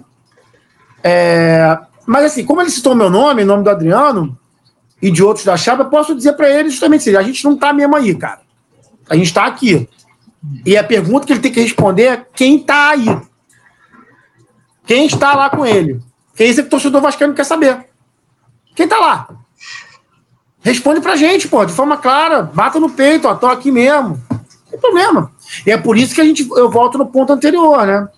É, a gente vai apresentar uh, todos os membros da chapa, todos os nomes da chapa, na semana do dia 20, para todo mundo ficar claro quem é o nosso presidente do CD, quem é o nosso primeiro, segundo vice, quem é o nosso VP disso, disso, aquilo, quem é o nosso presidente da Assembleia Geral, quem são nossos membros do Conselho Fiscal. Tem que estar claríssimo isso para todo mundo. O Vasco não merece saber. Merece saber. Vasco não merece saber. Para poder saber em quem votar. Agora, é, de resto, cara, de, de verdade, é, eu acho que o Levin agrega muito ao debate, é um cara extremamente inteligente, bem sucedido. Assim como o Luiz Manuel, que agora não é mais candidato, o Fred Lopes, que também não é mais candidato, que é um cara de, também de altíssimo nível, um amigo que eu tenho, gosto pra caramba dele, é, o Júlio, o Jorge, a gente tem candidatos é, que elevam o debate. Né? Infelizmente, as militâncias às vezes deturpam um pouco isso, mas os candidatos elevam o debate. E que bom para o Vasco. Né? O Vasco vem de um período é, é necessário de. Precisa muito desse período de redemocratização. E, e vai ser melhor na próxima eleição, porque tem muita gente que virou sócio que ainda não é elegível dessa vez, que vai ser na próxima. Muita gente muito boa. Muito boa. Então eu, eu, eu, vejo com muito bons olhos. O pessoal muito criticava aquela questão do Vasco ter muitos grupos políticos. Eu sempre elogiei. Porque eu falava, isso é uma prova de que o Vasco não quer se envolver na política do Vasco. Uhum. E, e, o resultado disso vão ser mais pessoas boas participando da política do Vasco. É, eu acho que essa, essa eleição, o Leven, Júlio, Jorge, é, já é uma eleição que traz um nível um nível mais alto é, de debate, de candidatos, pessoas que tiveram um sucesso na sua vida profissional, de escolas muito diferentes. Uhum. Ah, então, assim, é, acho que é essa linha, na verdade, que eu, que eu penso do Levin. Agora, de fato, eu não estou lá, não. Não fui ver o projeto, entendia que a mensagem não me agradava, é, nunca fui descortês com o Levin. Todas as vezes que eu falei com ele, é, eu fui muito cordial com ele, e ele comigo, para falar a verdade, sempre foi extremamente cordial comigo, com exceção da última vez, quando ele me bloqueou no WhatsApp, mas sempre foi uh, muito cordial comigo, também sempre fui muito cordial com ele, não tem menor problema pessoal com o Leve, é, e nenhum problema mesmo, uh, mas de fato nós não estamos lá e de fato o Vasco não quer saber quem está. Uhum. É, eu, como eu sou um cara muito bem informado, já te falei, eu tenho amigos ali em vários grupos, eu soube que teve uma, um, uma reunião do, do Salgado com o Levin, que o, o Levin foi encontrar com o Salgado. Aí eu fiquei, soube por alto, você pode até me confirmar, que, que, o, que o Salgado ficou chateado depois com algumas situações que aconteceram. E realmente isso procede, Vitor? Uh, o, o, o Jorge falou isso no GE. Uh, o Levin teve lá, sim. O, o Jorge conversa com todo mundo. Uh, ele recebe todo mundo, todos eles. Isso é uma coisa que ele se orgulha muito e que, que eu estou aprendendo com ele. Uh, o Levin teve lá. O Jorge, acho que nem era candidato ainda, eu acho. Não era candidato. E o, o, o Jorge tinha ficado chateado porque o Levin escreveu uma nota é, no Instagram dele, se eu não me engano, uns dias antes, falando de, de benemérito ganhando dinheiro de juros do Vasco. E aí o Jorge falou, pô, tu vem aqui e fala, quando fala que eu tô ganhando dinheiro dos juros do Vasco, cara. É, mas acho que foi tudo bem. O Jorge também, como eu te falei, o Jorge não é de, de guardar. Ele ficou chateado, ele citou isso no GE, não estou citando nenhuma novidade. Uhum. Ah, e, e, de fato, é só no Vasco mesmo um cara ajuda a pagar uma folha de um possível opositor à presidência. que o cara é mal visto. O Jorge emprestou dinheiro para o Vasco pagar uma folha na gestão Campelo, que é adversário dele na eleição. Se alguém tiver uma prova de vascaínismo maior que essa, eu não conheço. Botou dinheiro lá, cara, no, no, com adversário político. E aí as pessoas ficam discutindo é, esse tipo de coisa que o Levin discutiu e deixou ele chateado, mas também acho que foi um, foi um mal entendido, depois ficou tudo bem, assim, não, não, não, sei que o Jorge não tem nenhum problema com o Levin, como eu também não tenho. É, a campanha é complicada, cara. Passa, todo mundo passa um pouco do ponto. É, espero que depois da eleição a gente consiga todo mundo se unir. É, é buscar um caminho diferente pro Vasco, né? Eu sempre digo assim que, que as porradas não sejam tão fortes a ponto de não ter volta, né? Uhum. É, eu acho que precisa de um pouco de pacificação, que a gente sempre fala, né? É, o, outro, outro movimento desse tabuleiro que eu queria que você comentasse, estamos chegando no final, tá?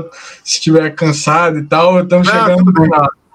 É, eu queria saber sobre essa, esse apoio né, do Fred, o Alexandre Campelo, você até falou do Fred Lopes, é, que, que você, como é que você viu e tal, que pegou muita gente de surpresa, né? Eu queria que você, se você pudesse falar alguma coisa. Ah, cara, eu não sei se eu quero falar muito, não, porque assim, eu, eu, eu também me surpreendi, visto que Fred e Campelo trocaram até. Até. É, na verdade, tem uma ação na justiça, se eu não me engano, entre um contra o outro, alguma coisa assim. Uma, né? O Fred saiu da gestão Campelo, foi VP de futebol da gestão Campelo, fazendo acusações graves com relação à venda do Paulinho. Uhum. Né? E então fiquei um pouco surpreso com isso. Mas na eleição do Vasco tem essas junções aí, nessas uniões e tal. É... Acho que lamento que o Fred tenha tomado essa decisão depois de ter criticado tanto o Campelo, mas respeito o Fred pra caceta. O Fred é um, um cara que eu gosto dessa e tal. A gente, a gente tá, tem caminhado em lados diferentes do Vasco, da política do Vasco, mas sempre mantendo o apreço e o respeito um pelo outro. É, estive com ele, inclusive, há duas semanas atrás, jantamos juntos. É, posso dizer que somos, somos amigos. Fez a opção dele. É, fiquei surpreso não sei se mexe muito no tabuleiro, mas fiquei surpreso. Uhum. É, que uma coisa também é que, que eu cheguei a conversar com um amigo meu que, que, que apoia a Mais Vasco, um amigo que eu não vou citar o nome dele, mas ele apoia. Eu falei, cara, seria bonito, assim, é, se depois, depois da eleição, por exemplo, o Salgado se vencer a eleição ou o Júlio se vencer a eleição, eu digo os dois, se em um momento é uma situação que eu acho muito difícil de acontecer, até porque é, o, o, os grupos já estão é, decidindo cargos e tal, questão de negociação de cargo, conversa. Se, se, seria muito legal se um ou outro, já que são dois grupos que pensam muito parecido, se um ou outro ganhar a eleição, se de repente Salgado chame o Júlio para compor a chapa dele, ou o Júlio chamar o Salgado para compor a chapa dele, se um dos dois ganharem. Aí ele falou, também concordo mas é, eu acho muito difícil justamente porque já há uma questão de negociação de cargos e tal. Eu queria saber se você também acha que isso seria legal, já que já aconteceu isso na história com o próprio Jorge Salgado, né? E se, se você vê alguma possibilidade disso acontecer. Existem, eu acho, depois dois casos. Da eleição, tá, Vitor? Depois da eleição, não agora. Então, existem dois casos. Primeiro, que depende do resultado da eleição. Primeiro é se as duas chapas ficarem em primeiro e segundo lugar. Uhum. E, aí, e aí elas irão compor juntas as 150 cadeiras eleitas do Conselho Deliberativo. Nesse caso, eu acho que o trabalho é um trabalho em conjunto para uma revisão de um estatuto mais democrático do que esse que, graças a Deus, não vai à votação. É, graças a Deus é a mais Vasco, né, que conseguiu na justiça tirar ele da, da, da votação. É, e e aí, na construção do estatuto, vai ter muito trabalho junto, e nós vamos trabalhar junto no, no, no conselho, com certeza, porque as relações são boas e os valores são semelhantes. Ah, essa, essa é a primeira parte. A segunda parte é: não fomos primeiro e segundo. Né? Ou seja, alguém primeiro ficou em primeiro, o outro ficou em terceiro, quarto, sei lá. Nesse caso, é, a gente, primeiro, a gente tem uma visão muito clara sobre o projeto. Projeto bom, se a gente ganhar, pode trazer que a gente vai matar no peito e entregar. Segundo, o seguinte, o Vasco precisa muito de gente, cara. Então, a gente se apega menos a cargo e mais em, mais em, em trabalho, vai dar tudo certo. Eu tenho, eu tenho muita, muito, muito, muito, muita esperança de que se apegando menos a quem é VP disso, VP daquilo, blá, blá, blá, e mais em que a gente vai entregar para o Vasco, a gente consegue trabalhar junto. Uhum. Não só com sempre Vasco, só para ficar claro, não só com ele. Entendi. Aqui, a última para encerrar, para encerrar agora mesmo. Já tô ah, polêmica? Não, não é polêmica, não. Até uma pergunta que pediram para eu te fazer, que o Danilo até já me respondeu, mas, mas é uma pergunta que também surge muito, surge muito né? É, como acreditar na, na, na, Mais Vasco, na sua chapa, se, se parte de, de da chapa, parte, eu digo, algumas pessoas da chapa fizeram é, parte da, da chapa do grupo, né, do Alexandre Campelo, que não é bem avaliado por boa parte dos vascaínos. Essa é uma pergunta que se faz muito, eu fiz para o Danilo Bento, é mais uma oportunidade para você também responder, viu? Vocês vão responder a mesma coisa que o Danilo, mas vamos lá. Tiram para te, te, te, te, perguntar isso. Tá. É... Eu vou dividir a pergunta, a resposta em dois. Primeiro, a gente tem que parar de achar que toda gestão é toda muito ruim, toda muito boa. Tá? Hum? É... Nem toda gestão é toda horrorosa, nem toda gestão é toda boa. Nós vamos cometer erros também se a gente ganhar. Hum. Nós vamos cometer erros. Uh, principalmente porque o Vasco é um trabalho difícil de ser feito. A gente precisa ser honesto, o tempo todo honesto com a torcida do Vasco. É, dito isso, eu falei, eu respondi mais ou menos isso aí no, no meio da, na, da, nossa conversa. Boa parte da, dos avanços que a gestão Campelo teve vieram desse grupo que está conosco.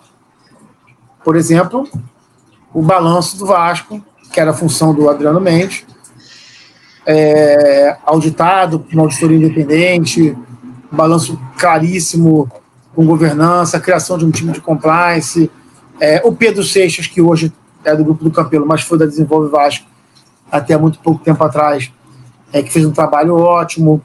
Ah, então, assim, eu, eu, eu, tenho muito orgulho de ter essas pessoas que estiveram lá trabalhando conosco. Rogério Portugal, por exemplo, que é, é um dos meus braços direitos, eu tenho dois braços direitos no, no marketing, ele e o Chico.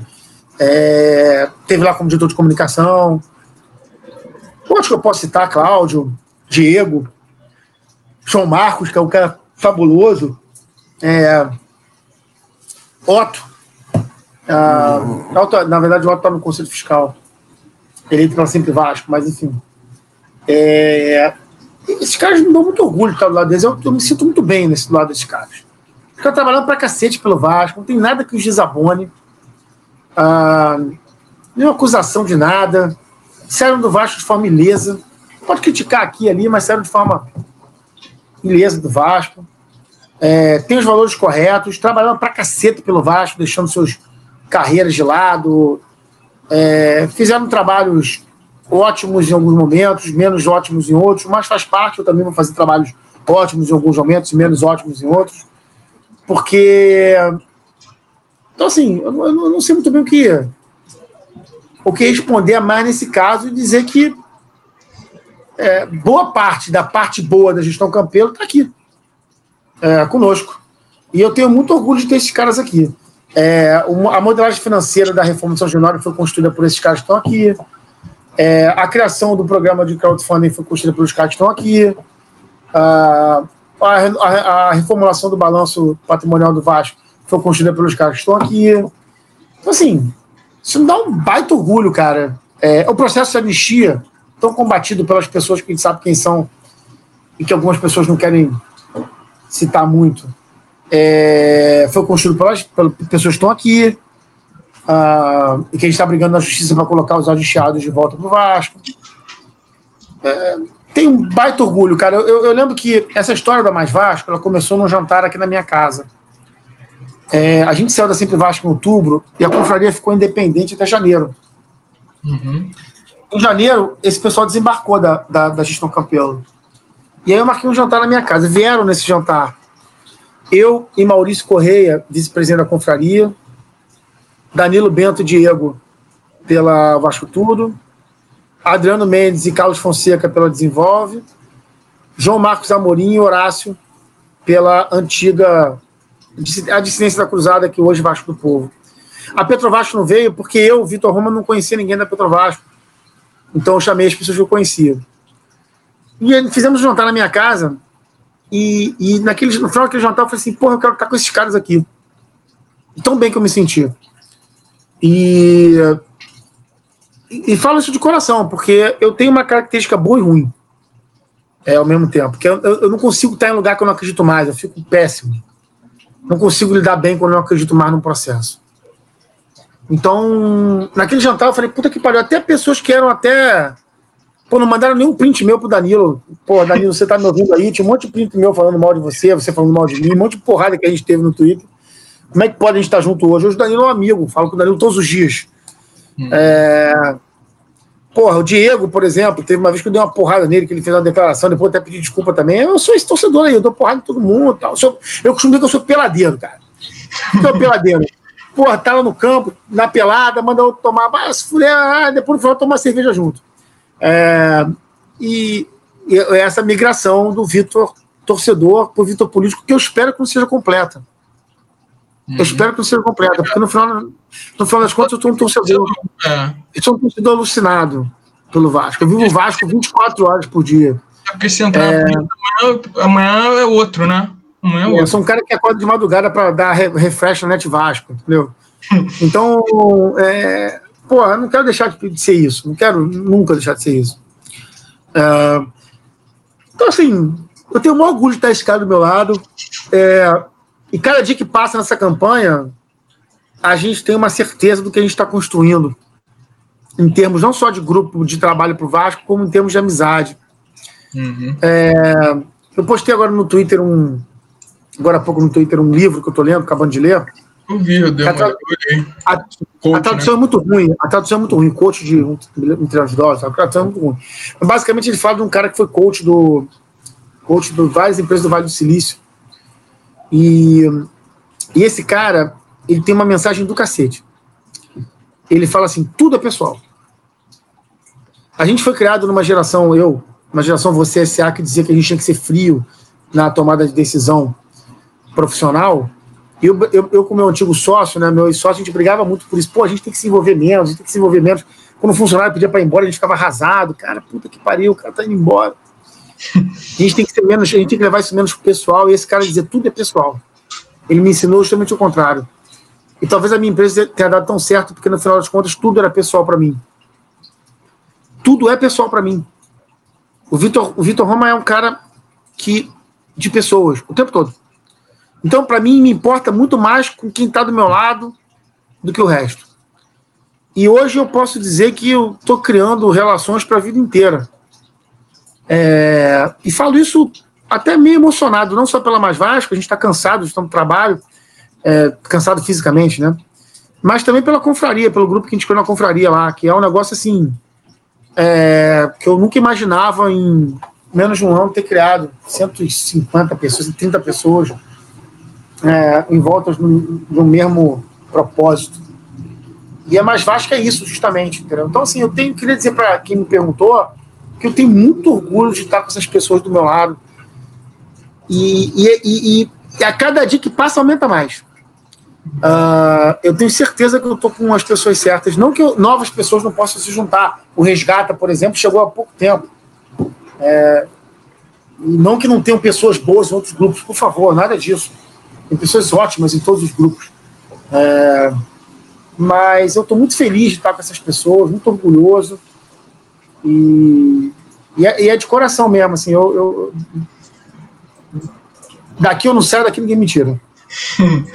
Tá certo, então, Vitor. Fechamos aqui. Te perguntei muito, foram muitas perguntas. Foi uma, foi uma hora e. Não, uma hora não, duas horas e doze. Duas horas. Ficamos quase duas Eu horas. falo pra caramba mesmo. Eu falo pra caramba. Não, mas é bom, entrevista boa sim, que rende, é, rende muitas é, aspas boas.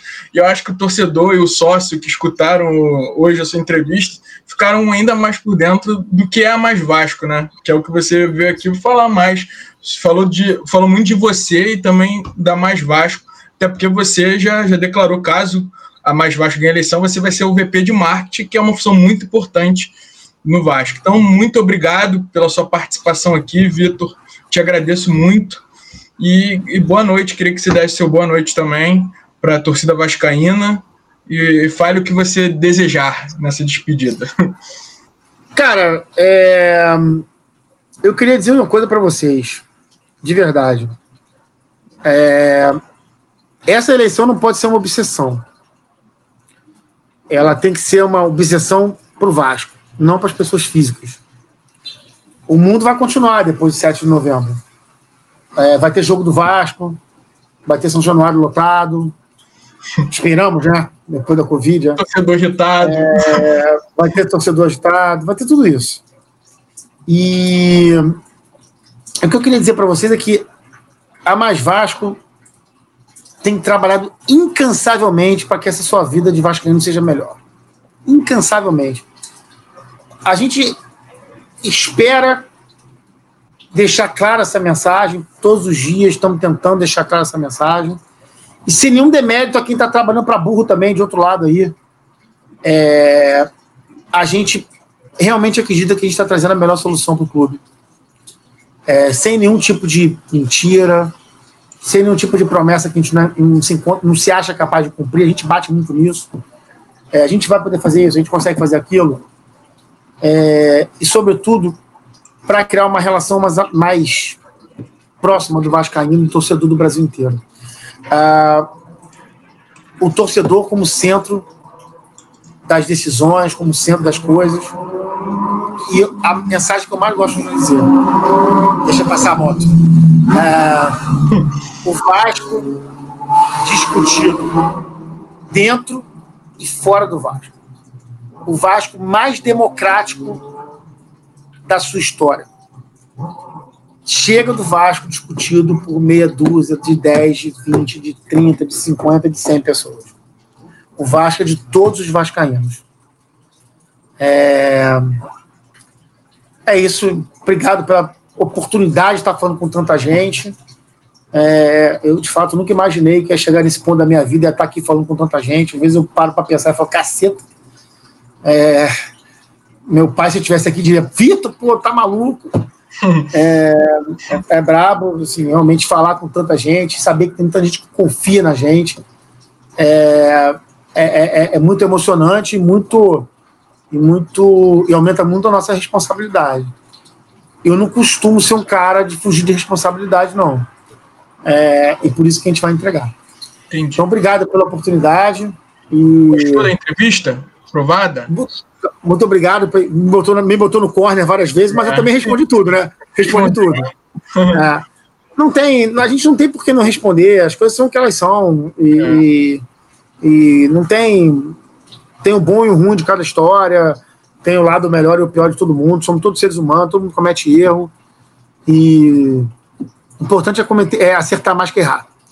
É, obrigado, Fábio. Obrigado, Ricardo. Obrigado ao Papo da Colina. E estou à disposição. Quando vocês quiserem, é só entrar em contato. Só fechar aqui. Estamos fechando aqui mais um Papo com o Fábio Torres. Foi com o Vitor Roma. Muito obrigado, Vitor. Boa noite e saudações Cruz Maltinos. Boa noite, cara.